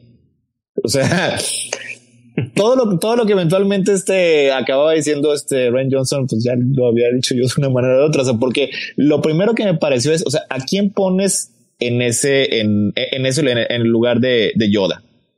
En, en, en The Last Jedi, si tú necesitas enseñarle a Luke una lección. O sea, y de hecho yo si hubiera pensado que Obi-Wan era una excelente este, opción para eso. Nada más que el problema es que Alec Guinness está muerto. O sea, este, este eh, bueno, McGregor está vivo y ya anduvo por toda Latinoamérica hace unos meses, está con madre. Pero Sí. él no es el Obi-Wan que conoció este, que conoció Luke. O sea, si hubiera podido, si hubieran podido sacar este, el, el espíritu de, de Alec Guinness, hubiera sido un contendiente. Pero como la única opción era un moped con la voz de Frank Oz, la verdad le quedó excelente ahí. Pudieran haber hecho el tarquinazo como en, como lo hicieron en, No, no, no, no eso. O sea, es que yo creo No. que Ryan Johnson sí aprecia mucho lo práctico. Y, y si bien sí estamos ya cerca en esa tecnología, no estamos súper cerca. O sea, no puedes tener un momento tan climático y tan importante con un CGI. O sea, eh, por, por eso también trajo a la marioneta, en cierta forma. No quería un Yoda de CGI. Que bueno, Es- nada más paréntesis extremadamente rápido. Si quieren saber por qué Iwan McGregor estaba en Latinoamérica, vayan al programa Ahí está, 45 ¿eh? de Adictia Visual, donde hablamos de la serie Long Way Up. Y ahí Exactamente, ¿ves? Por, por eso lo mencioné. Excelente. Oye, ¿qué pasó? Es que, o sea, así como que esa escena es, es fanservice en, en The Last Jedi. O sea, el traer a Yoda es, es, es básicamente fanservice. Pero es que el fanservice no necesariamente es algo negativo si sabes cómo hacerlo. O sea, y tiene que cumplir varios requerimientos. O sea, el primero y el más importante tiene que ser, tener significado para los personajes. Y el segundo es que tiene que tener significado para la audiencia. Si nada más cumples uno de esos requerimientos, pues ya no quiero patear el caballo caído, pero todos saben a quién me refiero. Y a lo mejor sí, en, en, en cierta manera hubiera cumplido los requerimientos para la historia del traer un CGI de Sir Alec Guinness, pero no para la audiencia, porque sabemos que Sir Alec Guinness falleció. O sea, eso funciona si, si pones a Tarkin, que no es particularmente eh, importante en Rogue One, más que, oh, miren, ahí está Tarkin. ni es muy amado ni nada. Pero el, ese, e- ese moped, ese títere, es el títere que nosotros queremos y amamos de The Empire Strike Back, con la voz que le dio vida. O sea, como elección dramática, no pudo haber sido mejor. Y, Y es es- es por lo que estamos justo la, la seriedad y el, el Yoda juguetón. O sea, están ambas características también en The Last Jedi. Y, creo Y está es que es- súper eso es algo que, que también quería, que quería mencionar ahorita, o sea, porque cuando conocemos a Yoda, o sea, es que, es que es bien importante. Sí, ahorita ya sabemos que Yoda era un pinche chingonada para este, pelear con lightsabers y, y saltaba y podía mover todo. Pero cuando lo conoce, Daba vueltitas. Sí, no, no, o sea, haz de cuenta de una ranita. Pero cuando lo conocemos por primera vez en Empire Strikes Back, nuestra reacción se supone que debe ser la misma de Luke. ¿Qué es esta cosa ridícula? ¿Qué es, qué, qué es este, qué es este sapo, este, eh, que habla raro y que nada más está comiendo mi comida? Y le dice, este, "Eh, yo estoy buscando aquí a Yoda. Yoda es un gran guerrero. Y dice, "Mm, las guerras no hacen grande a uno. Y todavía me quedo, y, y- y luego todavía me quedo con eso. O sea, es una película para niños y una verdad más grande no puedo haber dicho. Pero es bien curioso porque, digo, poniéndole un poquito de old style, eh, estaba viendo la entrevista con que viene en Disney Plus con Lawrence Kasdan y dice, eh, la manera de hacer que la filosofía de Yoda, que son preceptos antiguos, probados, era que hablara chistoso y que lo dijera de manera curiosa y que él fuera chistoso. Entonces, así es como la audiencia lo iba a reconocer más, aceptar más y a recordarlo en épocas posteriores. Entonces, creo que lo hicieron bastante bien. Es que fue una, fue una combinación así porque ya ahí para ese punto ya estaba, estaba Lucas, estaba Kersh, estaba, estaba Kazan y todos estaban diciendo, es que necesitamos que, que sea un poco alienígena, pero ya utilizamos este acentos, este, no queremos poner subtítulos de lenguajes inventados, sobre todo porque en ese entonces los lenguajes de se, se inventaban, eran nada más O sea, necesitamos algo curioso. leyendo subtítulos, no, pues no. menos, menos, menos, todavía. ¿Cómo vas a, cómo vas a, poner eso en una película? La, la, la cortan, la cortan. Este, entonces decidieron, este, darle esa manera curiosa de hablar.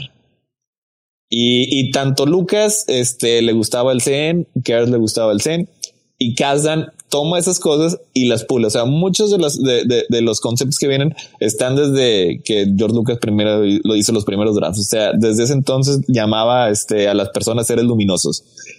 Y, luego después llega Kazdan y les pula un poquito. además de ser luminoso, significa que no somos esta cruda materia.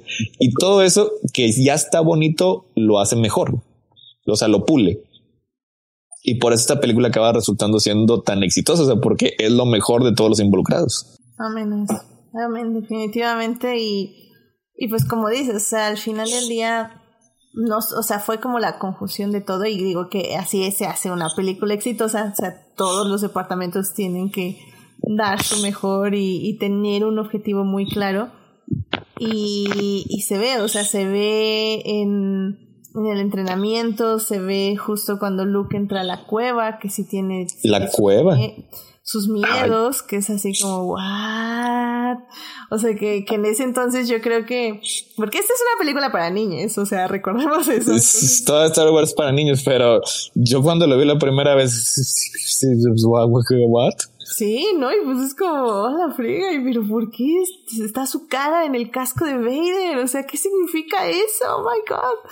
O sea, creo que creo que no, también eso es, lo que funciona mucho en esta película porque sí está pensada en un lenguaje sencillo, pero no es un lenguaje tonto. O sea, sí sabe que su audiencia va a entender lo que se está. Bueno, ok.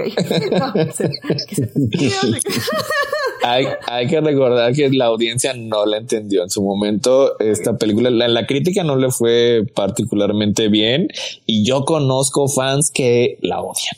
Y que sí, no le sí, sí. O sea, si, si creen que lo de que los fans de Star Wars no no, eso ocurrió hace 40 años. Ya sé. ¿Qué edad tendrán? 65, 70 Pues sí, ya, ya gente más grande que pues no sé, se imaginaba que iba a ir a un, un, lugar distinto, distinto a la saga. Porque es una, es una, película bastante oscura. Claro, no, y que hablemos justo del plot twist, ¿no? De que al final del día mucha gente en su momento yo creo que dijo que Vader estaba engañando a Luke. Que es completamente válido pensarlo, evidentemente. Pues no, eso fue una línea de pensamiento que muchísima gente siguió durante tres años y pues no. Y e, eso es una de las cosas que más me gusta porque yo siempre decía, si puedes confiar en alguien que te diga la verdad en Star Wars, es el villano. Ya no puedo decir eso, pero bueno. No, claro que sí. Este, J.J. Abrams dijo Palpatine Rights. Este, cuando Palpatine dijo que unen será su destrucción, y sí pasó, efectivamente. De, de, alguna manera Palpatine regresó. De alguna manera. En mi caso, mi experiencia fue bien curiosa con esta película porque yo primero vi en el 86 en el cine El regreso del Jedi. Entonces se veía cosas que decía, ¿qué es esto? ¿Qué pasó aquí? ¿Qué rollo? Y cuando empezaron a ponerla muy repetitivamente junto con su documental El Imperio contraataca en un canal local de aquí de Guadalajara, sí fue de, ah, como hacer arqueología, como que siguen encontrando algo que no muchos de mis amigos saben. Entonces yo me chutaba partes de la película un día, otras partes otro, otras días una parte del documental. Y sí fue como decir, o sea que el cine se hace de esta manera, o sea que esto significa. y sí tuve que verla un montón de veces para entenderle. Mi, mi problema con Star Wars de la trilogía original es que efectivamente como crecí viéndola, fue así como, como que no tengo un punto exacto en mi vida donde hizo clic, ¿sabes? es como que siempre estuvo ahí y en algún momento dije, wow, qué gran película, pero no me acuerdo cuál fue. Yo, yo, yo, sí me acuerdo, es cuando este, este Luke destruye la estrella de la muerte. pero a qué edad? A los, eh, tenía 13 años. 13. Mm, yo para mí fue a los seis en el cine, cuando estaba viendo a, a, este, a este Jabba the Hutt en su palacio. Ahí fue donde dije, oh, ok, aquí, de aquí soy. Es que, o sea, yo entonces eh, era como, o sea, siempre habían estado ahí, a mí no les gustaba tener los monitos, tener las naves, veía las caricaturas y todo, pero en un momento en el que dije, soy fan de Star Wars, fue cuando renté Renté en un, en, en, un, en un videoclub, no saben los que nos escuchan que es un videoclub, era donde los cavernícolas este, iban los fines de semana. Sí, unas películas talladas en piedra y las metíamos en nuestras videocaseteras de piedra. recuerdo vagamente este, esas épocas, muy, muy vagamente, pero sí, Pero antes, porque si hablamos de eso, digo que no hay que hablar de eso porque ya hay que regresar al tema, pero este, para mí sí fue entonces a Phantom Menace la, la carrera de, de los pots. Para mí fue, ya, esto es mío. pues es más o menos este, la cosa así la emoción, o sea, de, de, una escena así a alta velocidad que te la está contando y tienes la música y tienes los, los, los sentimientos y eventualmente la fuerza es lo que, así como que, sí, de aquí soy. ese pequeño Checo Pérez con casquito me encanta.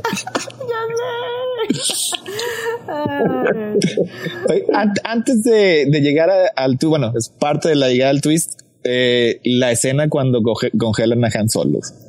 Esa escena. Buenísima. Es, la, es una de las que se ha aventado el, el diorama de este Adolfo. Es, es, una, es una maravilla. O sea, y es, es una muestra de lo que usted estaba diciendo, o sea, Edith, de cómo para hacer una película todos tienen que eh, ponerlo mejor. O sea, porque se le habían entregado el, a, a Kers el, el guion, pero no le había gustado cómo, cómo quedaba. O sea, porque no sabía por qué estaban ahí los personajes, o sea, qué era lo que estaban sintiendo, o sea, cuál era el punto. Y empezó a hablar con, con toda la gente del cast, o sea, primero con, con Harrison, con Ford, porque el, el diario, el, el, diálogo original era algo así como que I love you. Y, y Han Solo le, le, respondía, este, you remember that because I'll be back. Una cosa así. Y no le había gustado.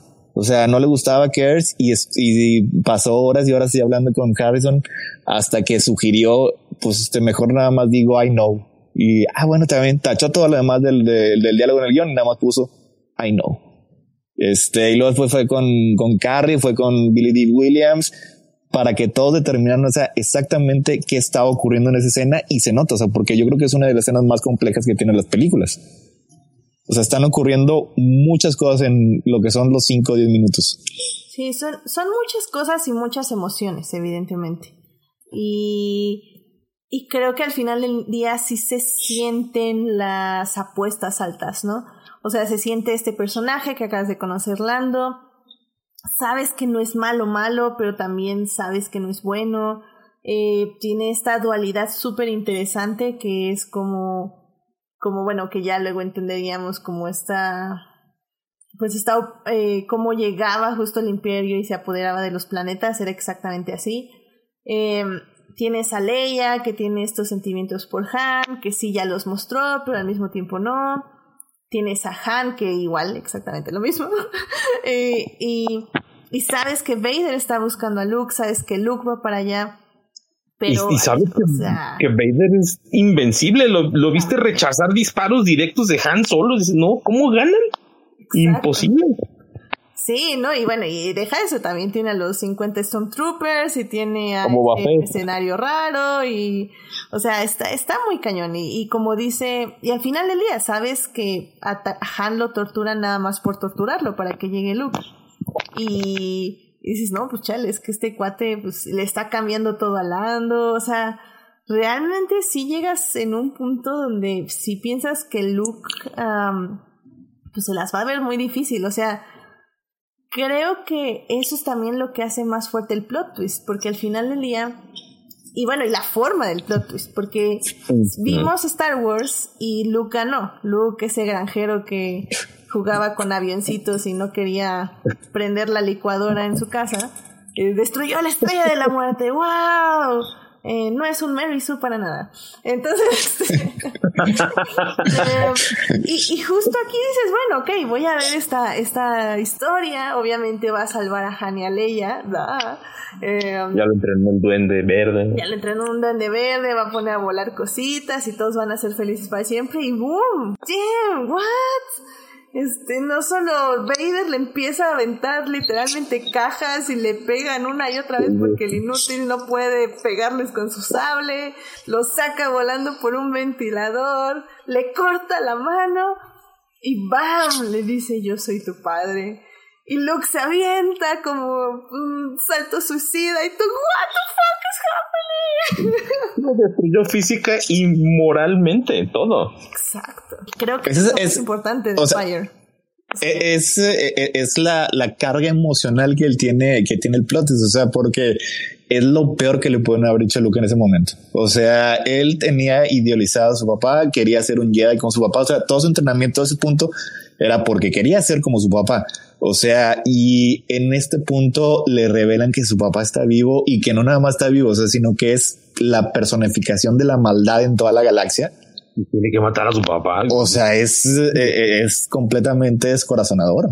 O sea, es horrible. Y toda esa escena, o sea, desde, desde que llega este, a, la, cámara de, de, enfriamiento, o sea, y está la fotografía bien hermosa de esa escena, o sea, que se la voló, se voló la barra, lo está esperando este Vader y poco a poco enciende el, láser muy lentamente. Y en ese entonces, pues, el láser no daba luz porque, bueno. Pero la cosa es que, la cosa es que se ve muy bonito. Y mira, yo, yo pensé que las peleas se, se iban a sentir más lentas, pero no, digo, estas películas las vi igual el año pasado. Y, y siento que no se sienten mal. O sea, obviamente no son el, el este, el girar de sables a 50 kilómetros por hora de las precuelas. Pero, pero no se sienten mal las peleas tampoco, ¿eh? O sea. Yo tengo muchos issues con la mayoría de las peleas porque me gustan mucho. Yo necesito que Star Wars tenga peleas de sables, pero la verdad sí las critico, las, las critico mucho. Y esta de Empire Strike Back se me hace que es de la mejor coreografiada porque tiene una historia. O sea, tiene un inicio, tiene un desarrollo y tiene un clímax. Y es un clímax que se siente natural, no... Se acabó Anakin, tengo el terreno alto. Ok. También Darth Maul y de qué le sirvió. Ah, pero es que, es que Darth Maul subestimó a nuestro y Anakin subestimó a Obi-Wan. O sea, todo el mundo, mira, quien subestima a Obi-Wan pierde. es su elección. o sea, ya, ya, que se acabó Anakin, tengo el Obi-Wan. Exactamente. y si me destruyen seré más poderoso de lo que jamás imaginaste. Y boom. Adolfo, no sé tú, pero ¿cómo sentiste este final? Porque al final eh, es, un pesimista, pero, pero tiene esa marca de Star Wars de al final dejarte con esperanza, que es muy raro, pero que lo logra. Lo logra en dos películas y una, una es esta. para mí fue bien extraño porque como les comenté, yo vi esta película en partes, no sabía exactamente por qué terminaba así. y me parecía muy fuera de lo común a mis 7, 8 años ver que terminara una película así, pero como ya tenía el beneficio de que ya había visto el regreso del Jedi, me parecía justo y adecuado. No puedo decir que la terminé y esperé una semana o dos o tres años para verla, sino que yo ya sabía lo que pasaba, entonces en mi mente más o menos ya estaba armado, pero sí la veía y la veía y decía, o sea, ya cuando estaba más grande y trataba de, de comprender un poco qué pensaban los que la hicieron, la gente que lo vio, porque mi experiencia fue diferente, pero sí creo que al menos yo sentía que se salía de la norma y cuando llegó una cierta película sobre un hobbit y un mago y la gente dijo, eh, ¿por qué la película se acaba mientras están frente a la montaña y no hacen nada? Yo decía, ah, ya sé cómo son estas cosas, o sea, ya, ya sé cuando llegas a un nudo de la historia que tienes que terminar, porque naturalmente lo exige la historia, y no me confundo, no nada, porque ya pasé por allí, y creo que es parte de lo genial de esta película, que es un medio que se supone que es una parte donde no pasa nada, pero pues, se siente que pasó mucho.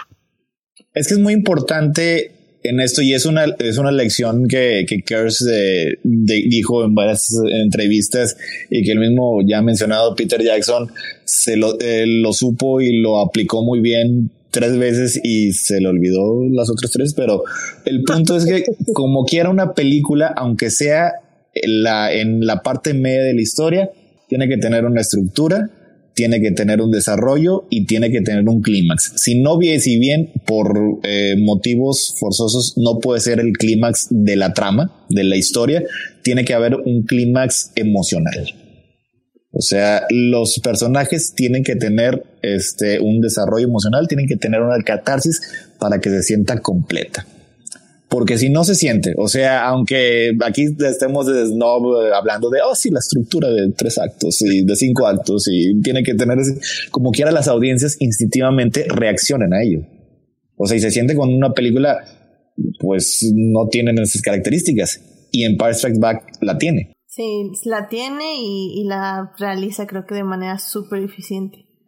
Y creo que, creo que al final también es un poco eso, o sea, es como creo que se entiende muy bien la lección en el aspecto de que sí, Luke fue literalmente lanzado este por un airbend este, y, y, quedó colgando en la nada. Bueno, ¿qué son este antenas meteorológicas? Es una antena de, Ay, sí, ya no sé. Sí, sí son, son de. Con eso medían el, el ambiente. Clima, el clima, ajá, el clima en, Cloud City. Con eso. Del gas tibana del que estaban extrayendo. Exacto. Que se usa para la. Estoy diciendo, nada más estoy diciendo palabras que muchos Lucas. y creo que, que lo bonito. Porque sí, terminan, o sea, bueno, Luke termina en esta, en esta antena y como perdiendo toda la esperanza. Bueno, más bien, se siente como que debería perder toda la esperanza y básicamente lanzarse al vacío y ya pero, pero creo que también es muy... No sé, quiero hacer un paréntesis respecto a algo que se nos fue un poco. Lucas comenta también en el documental que él quería que nosotros sintiéramos que Luke podía morir al hacer que Yoda dijera hay otro, porque Obi-Wan dice es nuestra única esperanza y Yoda dice no, hay otro. Entonces es bueno, pues si hay otro, pues este pues se puede morir y básicamente es lo que iba a pasar, es lo que estamos viendo ahí.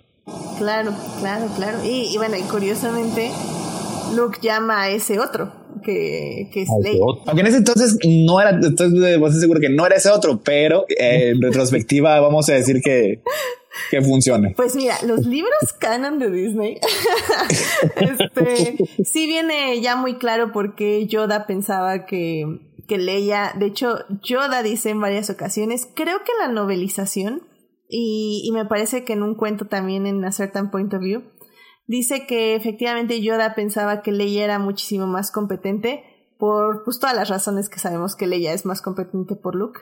Eh, para quien no sepa de la querida audiencia, es porque literalmente Luke era un nini de, de Tatooine. Y pues sí, pues, no había entrenado, tenía mucha ira, tenía mucha frustración, nunca en el presente. Y pues Leia eh, en todos los aspectos pues había entrenado pues no solo para ser una princesa, que no significa nada más que iba a saludar a los plebeyos y ya, sino que sí había pasado por muchas pruebas de fortaleza, de valentía, de astucia, y pues estaba súper entrenada, aparte de que pues, era una líder de la rebelión. Entonces, bueno, Yoda pensaba que era muchísimo más competente con Luke, y por eso, de hecho, cuando Obi-Wan le dijo que entrenara a Luke, él no estaba nada de acuerdo, pero bueno, dijo, bueno, pues ya que... Está bien bella esa historia, es de, del primero de Certain Point of View. Ah, mira, de, pero a certain point of view de A New Hope. De, A New Hope, sí, este, ese es el, el, fantasma, bueno, la manifestación de la fuerza de Obi-Wan, el que va a Dagobah, y hay así, este, está muy triste porque, este, Yoda rompe una tacita que le había hecho Obi-Wan con sus propias manitas, cuando era, cuando era su, era, era su Youngling, y la rompe, este, por cosas que estaban pasando.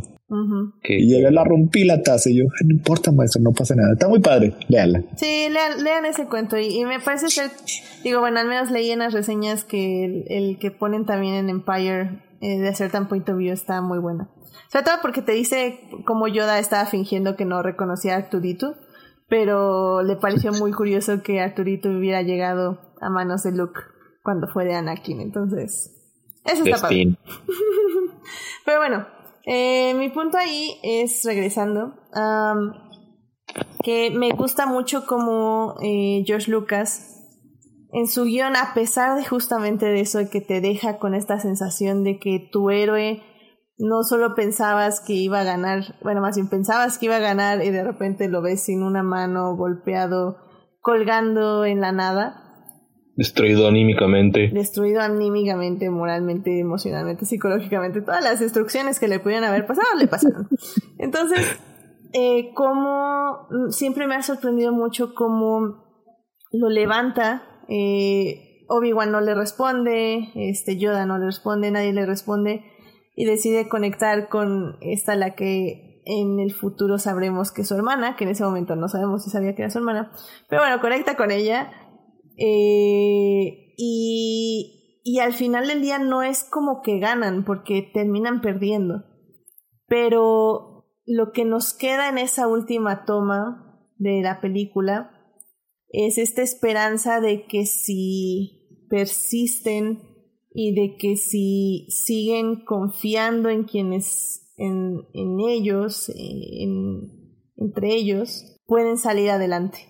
Y creo que eso es súper bonito y súper difícil de poner en imagen porque no lo dicen, ¿no? no es como que unidos podremos vencer al mal, ¡yay! No, no, no, o sea, son con imágenes, con ese abrazo, al final de Luke y Leia viendo a la galaxia, eh, Lando diciendo, sí, voy a buscarlo y lo vamos a encontrar, y te quedas con esas tonadas de John Williams y es como, wow. Sí, la siguiente va a ser la buena, o sea, van a triunfar, yo lo sé, o sea, ah, no sé, me gusta mucho, me gusta mucho, y creo que también es algo que hace muy bien Ryan Johnson al final de The Last Jedi. De una forma tal vez más espectacular en el sentido estructural y, de presupuesto, pero creo que tiene el mismo efecto. Y ahora que estamos llegando al final, yo sé que les dije que no leyeran los cómics de Marvel de aquellos años, pero se encuentran cosas eh, interesantes, al menos a mí que me gusta conocer las primeras formas que tomó una historia antes de ser definitiva. Y es que tú lees la adaptación a cómic de Star Wars Empire Strikes Back de aquellos años la apariencia de Yoda no es la que tiene en esta película, es más flaquito, enseña toda la zanca, está bien curiosito, vive como en unos hongos en lugar de vivir en unas raíces de un manglar. Son varias las cosas que te dicen, ah, ok, esto pudo haber sido así, pudo haber sido de esta manera, y es un poquito de meter toda la arqueología. O sea, si vas a leer algo de aquellos cómics de aquellos años, de cómo pudo haber cómo pudo haberse visto esta película entera, el final, el inicio, pues sería como, ¿sabes qué? sí lete esta adaptación a cómic. Sería la única que yo recomendaría. Lo que pasa es que pues obviamente en esos tiempos eh, se tenía que tener todo preparado para que saliera a la par de la película y no necesariamente era, era el trabajo final. O sea, aquí probablemente, de hecho, no lo he leído, pero me suena que estás describiendo el, el trabajo de Joe Johnston, que después dirigiría Captain America, First Avenger y, una de Jurassic Park. Pero entonces trabajaba en, en ILM. Ah, y, así, y así, y así es, así es como, como era lo que era el, el, diseño, el diseño principal, que ya aprobó George Lucas. Ya después se lo pasan a, Stuart Freeborn y él es el que le pone algo de Albert Einstein y un poco de, del mismo. Googleen a Stuart Freeborn, es Yoda. Es el, un, un, viejito acá bien adorable. Los ves y son los mismos ojos idénticos. Sí, esa es la, forma primitiva que tuvo la historia y sí, sí, sí, es parte de lo que a mí me, me llama la atención de, de Star Wars, este, cómo pudo haber sido. Sí, creo que es un gran ejercicio, digo, también es, es un poco por lo que nos gusta ver el, el, el, arte y, y, justo los guiones, es como, um, ¿cómo se dice? Como ver el proceso, ¿no? Del proceso creativo, lo que pudo haber sido, lo que no pudo haber sido, lo que nos pudo haber gustado más o no, es, está padre. Es, es muy interesante. Sí, tienes toda la razón. Y este, o sea, todo el, el, cómo se hizo Star Wars, yo creo que sobre todo las originales, es, es muy interesante. O sea, porque sí, sí batallaron mucho, tuvieron que crear nuevas tecnologías para plasmar todo esto en pantalla. Y pues se, se enfrentaban a los elementos, o sea, las tormentas de nieve, tormentas de arena, eh, Kubrick quemó un set y luego donde filmábamos, todo eso les pasaba a los pobres muchachos de, de Lucasfilm. sí.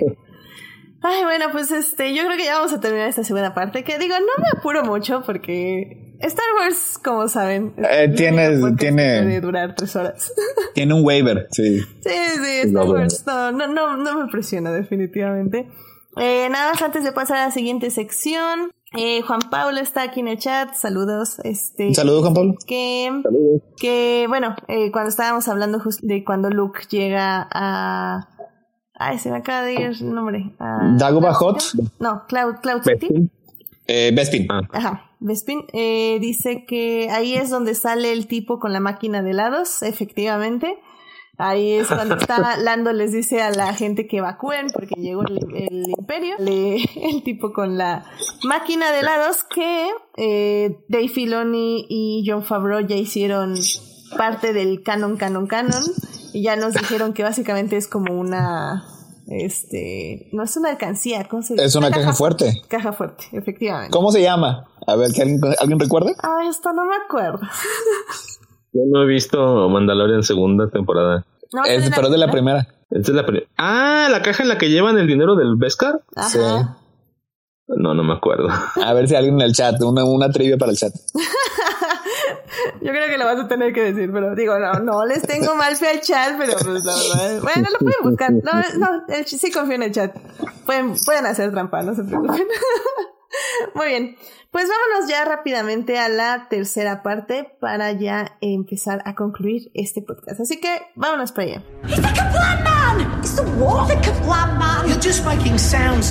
Muy bien, ya estamos en la tercera parte de este hermoso podcast. En la primera parte estuvimos hablando de todo lo que conllevó eh, para hacer de Empire Strikes Back, que pasó entre A New Hope y Empire, tanto en el universo de Star Wars como en la vida real.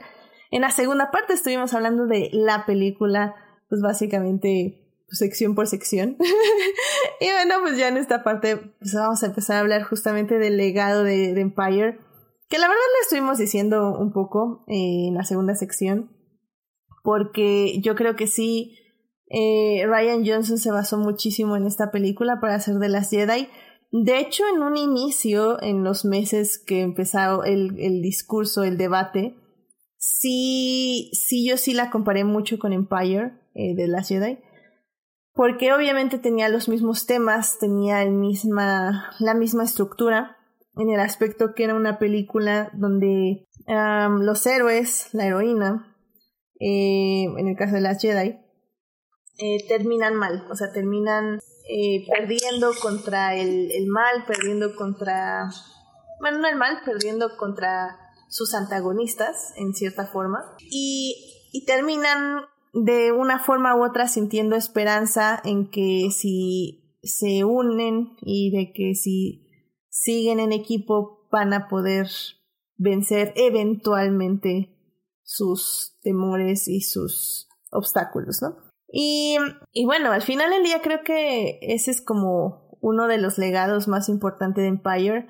Eh, en el aspecto de que creo, yo sí creo que le dio, le dio una base firme a la filosofía de Star Wars.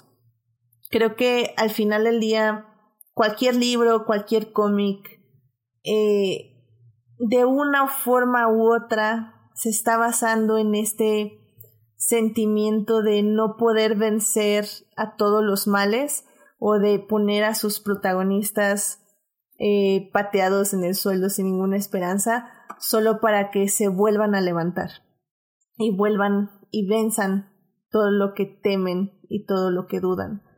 Y, y, creo que es algo muy común, es una narrativa muy común, sobre todo en la literatura, que es lo que yo más este, consumo de Star Wars.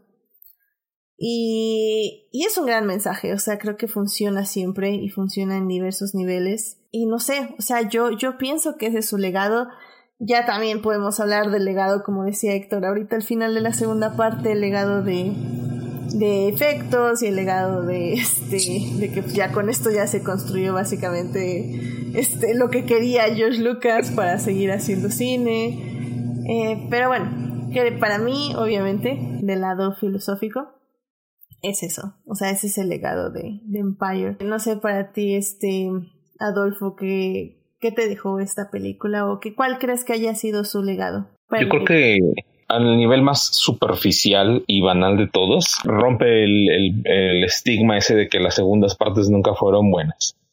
Sí, no es una regla que las segundas partes este, nunca hayan sido buenas, no, o sea, y romper ese paradigma es algo que no tiene mucho sentido pasar tiempo en, en desmentir ese paradigma.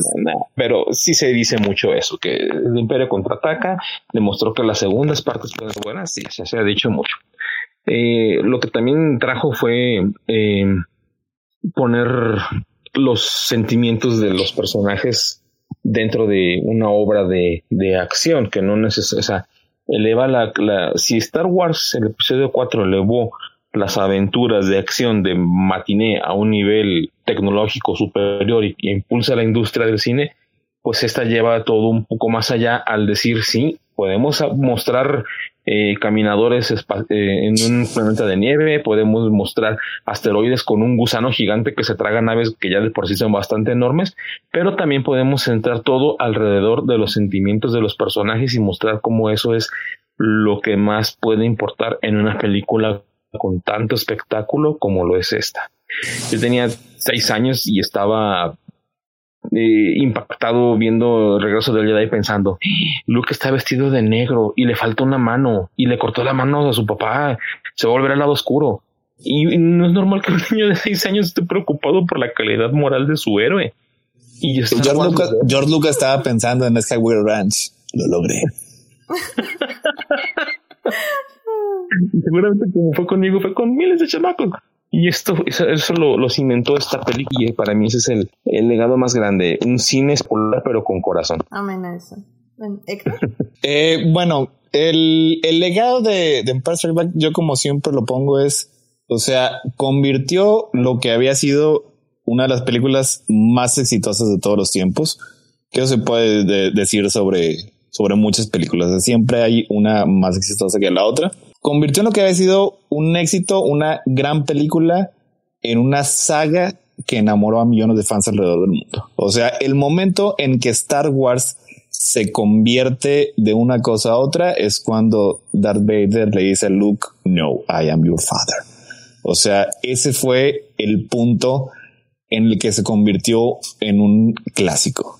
O sea, había, había dejado de ser una historia bastante sencilla, bastante simple, para convertirse en algo que llegaría a ser una obsesión para muchas, muchas personas. O sea, porque les dio profundidad a los personajes, o sea, les dio este una amplitud, una longitud mucho más extensa a lo que había sido la filosofía que nos habían presentado en Star Wars y nos dio más personajes, o sea, el introducir a Yoda, o sea, Yoda es un gran personaje, o sea, nos dio importantes lecciones de vida de una manera muy sencilla, muy entendible, no importa la edad que tengas, pero al mismo tiempo muy importante. O sea, eso es lo que tienen las palabras de Yoda. O sea, las palabras de Yoda tienen verdadera resonancia ética y moral.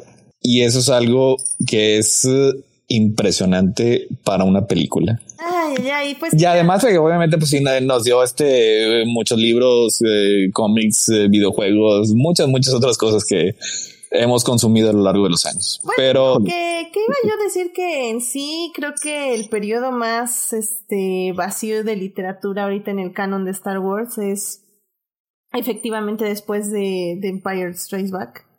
Eh, porque pero lo está llenando Marvel con, con otro con el otro título de Star Wars y otro título de Darth Vader. Ah, mira. Sí, porque en, en libros, o sea, literalmente nada más está la película, digo, el libro, perdón, de, de A Moving Target, que según yo recuerdo es el de Leia, el que está como basado en de Leia, eh, es como una aventura y ah, recuerdo que estaba, eh, está bueno, o sea, sí es un buen libro, sobre todo porque era como... Eh, como pues sí el desarrollo de o sea bueno al final del día es como como dije antes Leia es un personaje muchísimo más completo porque pues mientras Luke nace es como ¿qué hago con mis poderes? ah mira estoy aprendiendo a mover rocas y Han es como ah soy Han que que soy duro y no quiero a nadie pero realmente tengo un corazón de pollo O sea, no hay, Sí, no hay mucho que explorar ahí. Digo, Es, después Es se que- explora más, pero en ese momento, ¿no?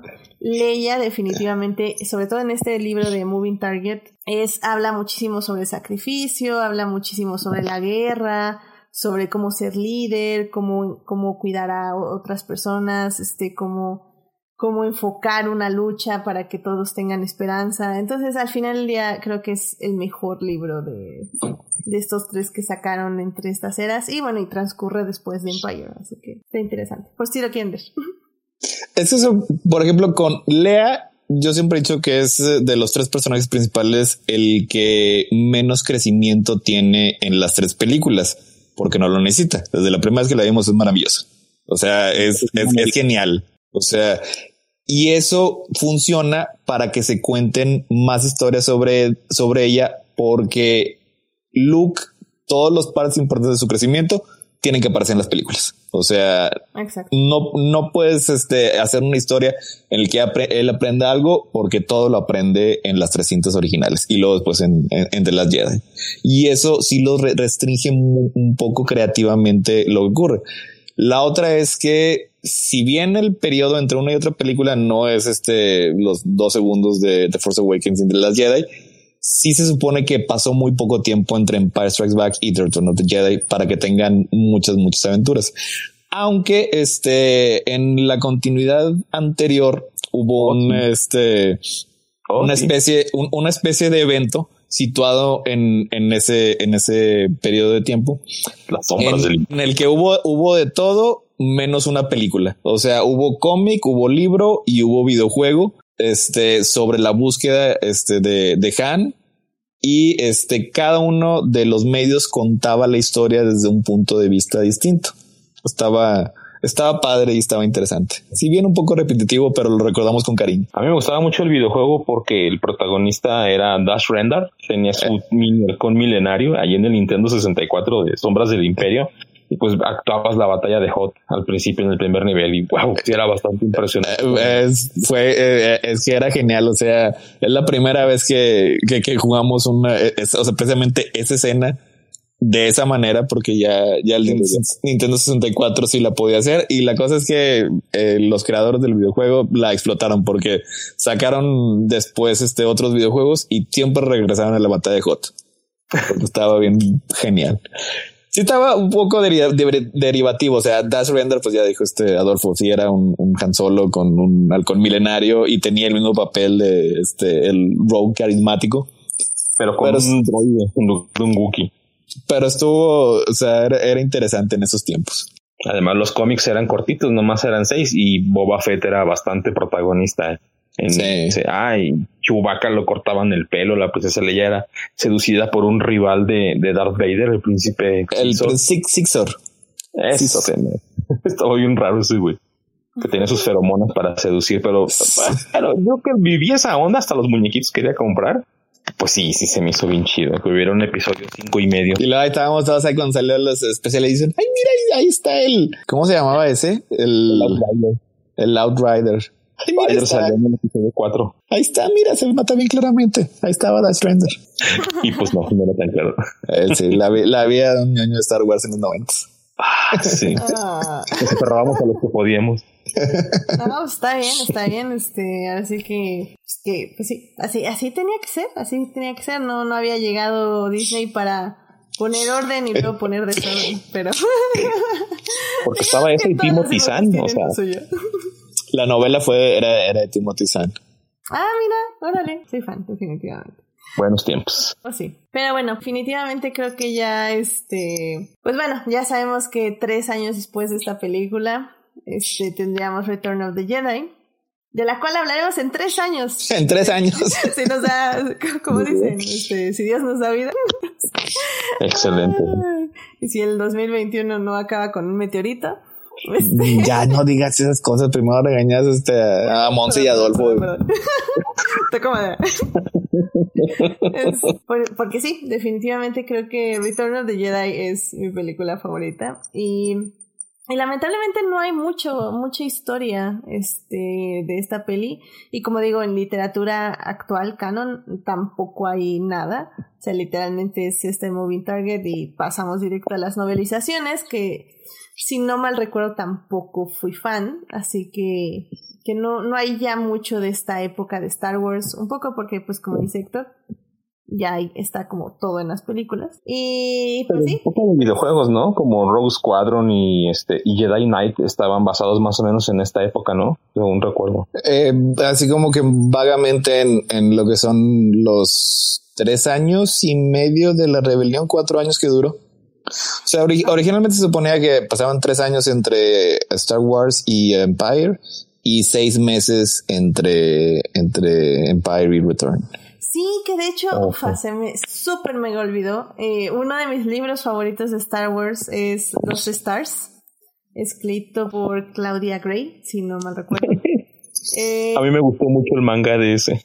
ufa, no, bueno, es que la historia es increíble. No vi el manga, mira, no, no lo busqué, pero lo, lo voy a buscar porque me encanta el libro, me encanta, me encanta, me encanta. Y, y Los Stars tiene muchos eventos que, que este, eh, crossover- Se entrelazan. se entrelazan, gracias. Se entrelazan entre, entre las películas. Y sobre todo todo lo que tiene que ver con Darth Vader, una de sus personajes está ahí en, en el Executor, si no mal recuerdo. El Executor era el, el Superstar, Superstar Destroyer de, De Darth Vader. de Vader. Entonces e- ella está ahí, entonces te pone como todo su punto de vista de todo lo que está pasando, mientras Darth Vader busca a Luke o está destruyendo planetas o, o ya saben, está haciendo cosas de Darth Vader. Y, y ese libro te da muchísima, mm, o sea, está muy padre, está muy, muy padre. Eh, creo que es como la recomendación más grande que les doy de la trilogía original. Sobre todo porque es young adult, entonces también es muy amigable para cualquier tipo de lector. Y, pues ya, vayan a ver los Stars. Y les da también punto de vista, como digo, de tanto del imperio como de la rebelión. Y termina justo donde estamos empezando el Mandalorian. Entonces está interesante en ese aspecto también. Bueno, creo yo. De Mandalorian ya pasó lo de Jakku. No Sí. ¿Sí? Sí. Ah, bueno. No. Sí, porque lo de Jakku es eh, mm, casi después, como mm, Según yo es como dos años o un año después. No es un año, es un año después de la segunda explosión, la segunda destrucción de la segunda estrella de la muerte. la segunda destrucción. Sí. Sí. Bueno, eso. tarde. Este, ah, sí, entonces según yo es un año después, Jakku. Y Mandalorian es como cinco años después de eso. Así que sí. Eh, cinco años después, sí. Ajá, sí, ok. Ok, entonces sí, pues perfecto. Eh, ven, eh, leen los Stars y termina cinco años antes de. No, cuatro años antes de Mandalorian. Entonces, yay. ok. Muy bueno, pues no sé si quieren dar alguna otra conclusión o ya con esto pasamos, sí, ¿por qué no? A las recomendaciones de la semana. No, no traigo recomendaciones. Este, pues vean, este Empire Strikes Back, digo, es generalmente reconocida como la mejor película de Star Wars. Este, ahorita sí ya todos los fans dicen que, que la aman y todo. En su tiempo, pues sí, no fue tan bien recibida, pero ya con el paso de las décadas sí creció mucho en, en autoestima y digo, a mí me parece que como trabajo creativo es maravilloso porque todos estaban contribuyendo lo que mejor saben hacer. O sea, estaba George Lucas contribuyendo, su enorme creatividad, eh, Kazan y Kers su hábil manejo de los personajes y de caracterización y de relaciones interpersonales para darnos este una, una, una gran película. Amén, amén. Este, Adolfo, ¿qué gustas decir algo más? ¿O... Pues yo creo que como, como película, como obra, es justo lo que dijo Héctor, pero como pieza de la cultura pop, wow, o sea, si no la han visto, van a llenar un montón de hoyos que van a decir, ah, de aquí venía esto, y su mundo será más rico. Y recuerden que hay que hacerlo eh, y no hay intentos, do or do not, there is no try. Amén a eso. Y acuérdense también que siempre hay que desaprender lo que se ha aprendido. También. Es la, es la frase que yo me quedo definitivamente. Y a, y a esa cueva solo te encontrarás lo que tú mismo llevas ahí. Tus armas no las necesitarás. increíble. Muy bien. Ay, Yoda siempre en nuestros corazones. Pues ya saben, Empire Strikes Back en Disney Plus, ahí pueden encontrar la película junto con los extras, la recomiendo muchísimo, eh, porque sí, efectivamente la restauración está bellísima. Así que bueno, em, pues tú, eh, Adolfo, ¿tú tienes alguna recomendación para irnos a recomendaciones? Si no, ya para hacer. No, yo sí, sí, sí, tengo, sí tengo, sí, ya me acordé. Ah. Sí, Tampoco- ya siempre tengo. ok, vale, entonces vámonos a recomendaciones de la semana. I love movies. Gosh, I love movies. Muy bien, pues ya estamos aquí en las recomendaciones de la semana. Eh, Adolfo, no sé si tengas algo que compartirle al público. Mm, fíjate que yo generalmente veo material viejo, porque no, no me meto mucho en material nuevo. Y lo más reciente que he visto es Flash y Supergirl del año pasado y este y cosas como Futurama. Entonces creo que no tengo ninguna recomendación moderna. Desafortunadamente. No, no importa, pero bueno. ¿Puedes eh, recomendar este puede- Futurama? sí. Me encanta Futurama. Eh, Yo eh, había visto muy pocos episodios y me da gusto hasta cierto punto que no abusen de las cosas de Star Wars, pero es divertidísimo ver cómo los policías en el mundo de Futurama sables de luz y los utilizan de macanas en lugar de para cortar cosas. Entonces, lo que usan de Star Wars eh, es maravilloso en Futurama. Yo, yo sí les recomiendo. No hay mucho de Star Wars, pero lo que hay es increíble. Excelente. ¿Y dónde la estás viendo, por cierto? Ah, compré DVDs en, en Amazon, básicamente. Ok. Tengo, tengo ya cuatro de las de los ocho volúmenes y este, pues ahí estoy a la cacería de, de los demás. Muy bien, porque entonces creo que al, al querido público le diré que en medios alternativos, o evidentemente váyanse a comprar sus DVDs, porque sí, creo que es, es de Fox, ¿no? Futurama. Sí, Es de hay, Fox, sí.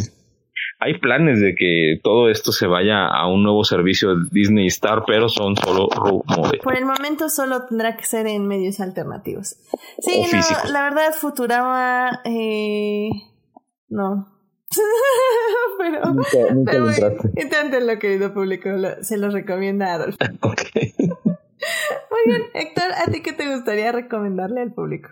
Sí, este, bueno, estamos ahorita muy tristes porque este anunciaron que ya nos cancelaron el, el reboot, el remake de Pato Aventuras de DuckTales. No. Y la verdad está bien padre. O sea, es una reimaginación moderna. Tiene la voz original de, de Scrooge McDuck. Es el maestro de maestros David Tennant con su acento escocés original muchísimo más marcado, casi incomprensible. Si pueden, pónganle subtítulos. Pero están, está bien bonita esa serie. O sea, personajes que estaban bonitos en la, en la, en la serie original son reimaginados para una audiencia, audiencia moderna, como por ejemplo Webby. Webby es maravillosa. O sea, su, su abuela, que era, que ahora su nana, no sí es- sigue siendo la nana, sigue trabajando para Scrooge McDuck, pero ahora es una ex agente secreta que era bien matona y bien genial en los 60 Los tres patitos que eran indistinguibles, eh, con sus cabezas redondas y nada más estaban cambiados los colores, ahora cada uno tiene una, este, una personalidad distinta, este, unas características muy distintas y este, ahora sí ya se pueden diferenciar. Sale también Donald, este también sale por primera vez, yo creo que en una propiedad así de manera tan extensa, la mamá de los tres patitos de, de Huey, Dewey y Louie, que estaba perdida en la luna, por eso eh, se los había dejado a Donald y va, y, o sea, y regresa, la rescatan y ya también se convierte en parte del cast. Han pasado tres temporadas creando un pato universo muy extenso, lleno de personajes. Este también aparece Darwin Dog, que es reimaginado de una manera metatextual y la avientan así unos shots a Zack Snyder que están bien graciosos y bien, y bien geniales. Esa serie es, es pura magia de principio a fin. O sea, son tres temporadas, son las únicas tres temporadas este, que va a haber, a menos de que aquí se inicie el movimiento hashtag Save DuckTales. Eh, Claro que sí. por, por lo pronto, este pueden ver las primeras dos en Disney Plus y la tercera eventualmente también va a estar ahí. Todas tienen un arco de temporada que lo van expandiendo a lo largo de los veintitantos, veintitantos capítulos que componen cada una de ellas. Y en la tercera se supone que sale Daisy, ¿verdad? En la tercera introducen a Daisy, seguramente este y le van a expandir más el personaje. Igual también es una reimaginación muy moderna, este, muy agradable. O sea, son, son aventuras en la serie, tiene, tiene comedia, tiene también acción, está, la animación, el arte es bien hermoso. O sea, aparecen, parecen dibujos, dibujos como, como de cómic, es animación en 2D bien preciosa. Hasta se ve el entramado, ¿no? De... Sí, el, el color, el, el, el, dot matrix que, que, que se utilizaba en, en, ese tipo de publicaciones, este, está muy, muy recomendable. Y una rápida ya para, para, que sea una, una este, personal y una acorde, un acorde al tema. Los tres volúmenes de Darth Vader eh, publicados por, por Marvel Comics. Tenemos el primero que es con Jason Aaron este, y Salvador La Roca, que es el que mencioné. Eh, está situado entre Star Wars y Empire, de todo lo que tiene que hacer este Darth Vader, todos los obstáculos que le pone este el emperador para recuperar su posición después de el pequeño incidente de la primera estrella de la muerte. Está el segundo volumen, que es de Charles Soule. Ese está situado inmediatamente después de Revenge of the Sith. Así que ahí es como, como va creciendo en su maldad. Está más metafórico, está más filosófico ahí también tiene que, que, que llegar a, a, reconciliar lo que son sus dos partes. Y el tercero, que es el más reciente, todavía está en curso, es eh, escrito por Greg Pak y ese es, se sitúa después de Empire Strikes Back. Y aparecen las Handmaidens. Ah, sí, ya nunca lo sé. Oh. Voy a volverlo a buscar. sí me estaba gustando. o sea, Hand, Handmaiden es como Mara Jade. No. La, eh, la de Padme. Ajá, son como ah, las ah, los señuelos, okay. de Padme. Las, las, las handmaidens, este, se encuentra con Sabe y dice, Padme. No, no era Padme, era Sabe. oh, sé. qué triste. Después de eso, Héctor me los dejó de mandar y ya no sé. y me acabo de acordar que existían en este momento. Muy bien. Ahí para que chequen sus los tres volúmenes. Este, lo que ha publicado Marvel de Darth Vader ha estado muy, muy padre y muy consistente en su alta calidad. Acuerdo 100%. No sé por qué, yo también los he leído y sí, son muy buenos. Has leído más cómics de los que imaginabas. La verdad es que sí, todos son No, nada más se os ofende. No. Muchos cómics. en fin. Ay, muy bien, pues eh, yo les quiero recomendar. Eh, la, ah, bueno, yo les quiero recomendar la película de Mank que salió en Netflix. Es la película dirigida por David Fincher. Sí, sí, sí. Que realmente la recomiendo solo a las personas que les guste el cine con vinito, este, con sombrero de copa. Los snobs. Sí, y que, que quieran disfrutar de una película en blanco y negro que habla del cine sobre el cine por el cine y todo eso. No, no creo que sea lo mejor de David Fincher, sinceramente, como muchas personas han dicho. Eh, pero creo que la quería hacer, tenía muchas ganas de hacerla, le puso mucho corazón y cariño y se nota con que está cuidada. Entonces, si no tiene nada más que ver, creo que es, es está padre porque habla justamente de, de la historia de Hollywood y un poco de, de cómo funcionaban, funcionaban las películas en ese entonces, que bueno, también en cierta forma siguen funcionando así.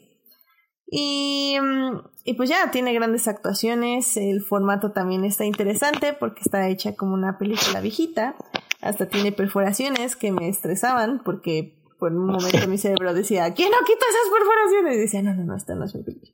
Pero bueno, este, pero está bien y, y, si tienen curiosidad, véanla. Si ven 15 minutos y no les gusta, no se preocupen, quítenla. No va a pasar nada. Pero pues échenle un ojo si tienen la oportunidad. Eh, Mank en Netflix. Así que ahí está mi recomendación. Muchas gracias. Muy bien, este, con eso llegamos al final de este hermoso programa. Este, muchísimas gracias por venir, chicos, y por estar aquí. Este, Muchísimas gracias, Adolfo, por venir al programa. ¿Dónde te puede encontrar nuestro público? Pues mira, yo tengo un Twitter que básicamente retuitea lo que pongo en Instagram y en Facebook, que es Ayamadolfo Ábalos. Mi Instagram es igual, Ayamadolfo Ábalos, y pues, pues en Facebook nada más ahí sí. Y creo que no, no me van a encontrar muy fácil. Mejor síganme a través de esos dos medios si quieren ver mis dioramas y, y los otros podcasts en los que he estado contigo, también los tengo en mi Instagram. Mira, efectivamente, ya te encontré en Twitter. Ya te estoy siguiendo. Perfecto, perfecto. Excelente, Muchas muchísimas gracias y muchísimas gracias por venir. Héctor, muchísimas gracias por venir. ¿Dónde te puede encontrar nuestro público?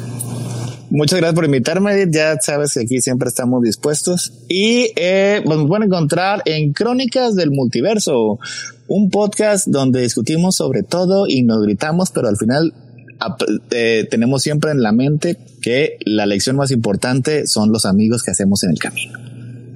Este nos pueden, este, nos pueden escuchar los martes y los domingos a las nueve y media con nuestros especiales y nuestra edición regular entre jueves y viernes por ahí de las 12 de la madrugada. Estamos en vivo en YouTube, eh, en Crónicas nos pueden buscar en Crónicas Multiverso o en Facebook, este, ahí también estamos y en iTunes, Spotify, en todas las plataformas para que nos, eh, para acompañarlos mientras están, pues no en el tráfico porque van a estar encerrados en sus casas. haciendo, haciendo los deberes domésticos. Así es. También. Muy bien, y pues ya saben, a mí me pueden encontrar en HT Idea, donde no. Esta vez no hablo cada vez menos de Star Wars porque eh, hay un movimiento en el fandom donde vamos a celebrar los tres años de Last Jedi. Entonces, básicamente voy a estar posteando demasiadas cosas de Last Jedi, sobre todo la siguiente semana que ya se hizo todo un evento donde todos los días vamos a estar recordando diferentes aspectos de la película y del director de Ryan Johnson. Así que sí, ahora sí, Star Wars Full en mi Twitter. Y obviamente la última carrera de la Fórmula 1 este domingo en Abu Dhabi. Así que es- eso va, va a pasar, va a pasar. Así que acompáñenme en mi... La intensidad llega hasta 11. Exactamente, intensidad. que va a terminar obviamente en un live tweet de The Last Jedi. Así que el, el domingo o sábado 19, me parece. Ahí, ahí luego les aviso. Va, a estar padre, va a estar padre. Así que bueno. Em, recuerden también que me encuentran en los crossovers de podcast aquí con crónicas de Uh. Sí, porque se, se niega a aceptar que es de número regular. Está bien, está bueno. X de ahí. Eh, bueno, ¿dónde voy a hablar de lo que no me dejo hablar aquí? La semana pasada estuve allá para hablar de Mandalorian, que aquí vamos a hablar de Mandalorian, pero hasta el siguiente año. Y en Crónicas de Multiverso, sí, tengo la promesa de que tengo que hablar todos los, de todos los episodios, este, uno por uno. Exacto, y aquí no. Entonces... y probablemente esta semana también voy a estar por ahí para hablar del tiempo y el espacio. Y, y la- y las maniobras de pinzas temporales. Exacto. Maniobras temporales de pinzas. Sí. Bueno, ciencia. Lo, lo cual va a estar muy complicado porque es una madrugada y pues ya mi cerebro no fórmula, así que va a ser más interesante. Pero bueno. Em, también muchísimas gracias a quienes nos acompañaron en vivo. Estuvo, estuvo Julio, estuvo Uriel Botello, estuvo Sofía Sánchez, estuvo Taco de Lechuga, saludos a Taco de Lechuga, también estuvo Mr. Gif ahí comentando. Eh, Estuvo también Jimena comentando un ratito y también llegó Juan Pablo Juan Pablo Nevado. eh, al final, muchísimas gracias por acompañarnos, sobre todo quienes se quedaron ya ahorita en nuestro horario este especial del día de hoy, este porque así fue la vida. Entonces, muchísimas gracias por acompañarnos.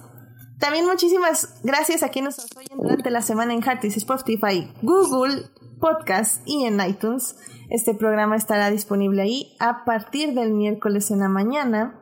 No se les olvide seguir este podcast en Facebook, en Instagram como adictia-visual y para leer las reseñas de películas y series y también no se les olvide suscribirse al canal de YouTube para que les avise que estamos en vivo. Por cierto, también, perdón, está Julián García, creo que no lo mencioné y ya está reclamando que dónde están las tres horas de Star Wars. Así pasa a veces, Julián. Uno quería nueve invitados para que estuvieran aquí, estuviéramos aquí cuatro horas, pero pues no se puede. pues ya. Creo que, creo que estamos satisfechos con, con lo que dijimos. Ah, estuvo bastante padre. Bastante. Así que ya, no, no va a durar tres horas, lo siento mucho.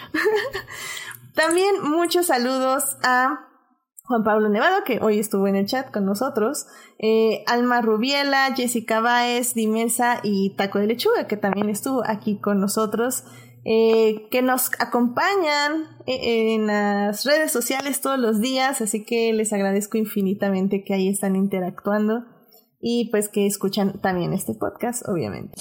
bueno, pues la próxima semana va a ser de animación, se los firmo y se los prometo pero no estamos todavía al 100% en el tema. Hablando de promesas. Hablando de promesas. Eh, en una de esas sí hablamos de una serie llamada The Old House, pero tal vez también metro una película que creo que se estrena en Apple TV, que se llama Wolf Walkers. Entonces, estamos en eso. Estén atentos a redes sociales, ahí probablemente voy a decir si es de las dos cosas, de una o de la otra. Y pues bueno, pero bueno, ya saben, acompáñenos también para escucharlo salvando que vamos. Y pues De las dos, de las dos, que sea, ya. no sé, no sé. de las dos, que dura también tres horas. vamos. Es que no sé si voy a poder ver ah, bueno, tú te bueno, en eso estamos, en eso estamos. Y así que bueno, pues ya, ya se acerca el fin, el fin de este año y el final de esta primera etapa de Dicta Visual, que por cierto también el próximo programa es el programa 50. Y, y bueno, la, las cosas emocionales y así las voy a dejar para el especial de Navidad, pero, pero sí, eh, al menos sí. Ah, oh my god, 50 programas. ok, bueno, ya. La próxima semana lo vemos. Pero bueno, en fin. Que tengan una muy linda semana, por favor, cuídense mucho, usen cubrebocas si salen, si pueden, no salgan, este, quédense en casa. Y pues sí, cuídense por favor muchísimo, muchísimo, muchísimo, sobre todo en esta temporada. Eh, quédense en su burbuja y no se arriesguen. Nada o háganse su cosplay de Darth Vader para que salgan a todas partes ahí bien cubiertos. Sí, sí, sí. Pero con, con, con oxígeno integrado y todo. A, a guardarlos para la siguiente semana. Hagamos lo que Darth Vader nos enseñó en Empire, que es hacer home office y estrangular ah, gente desde lejos. Así que bueno, cuídense mucho. Buenas noches. Gracias, Héctor. Gracias, Adolfo. Gracias a ti, Edith. Nos vemos. Hasta luego. Bye bye.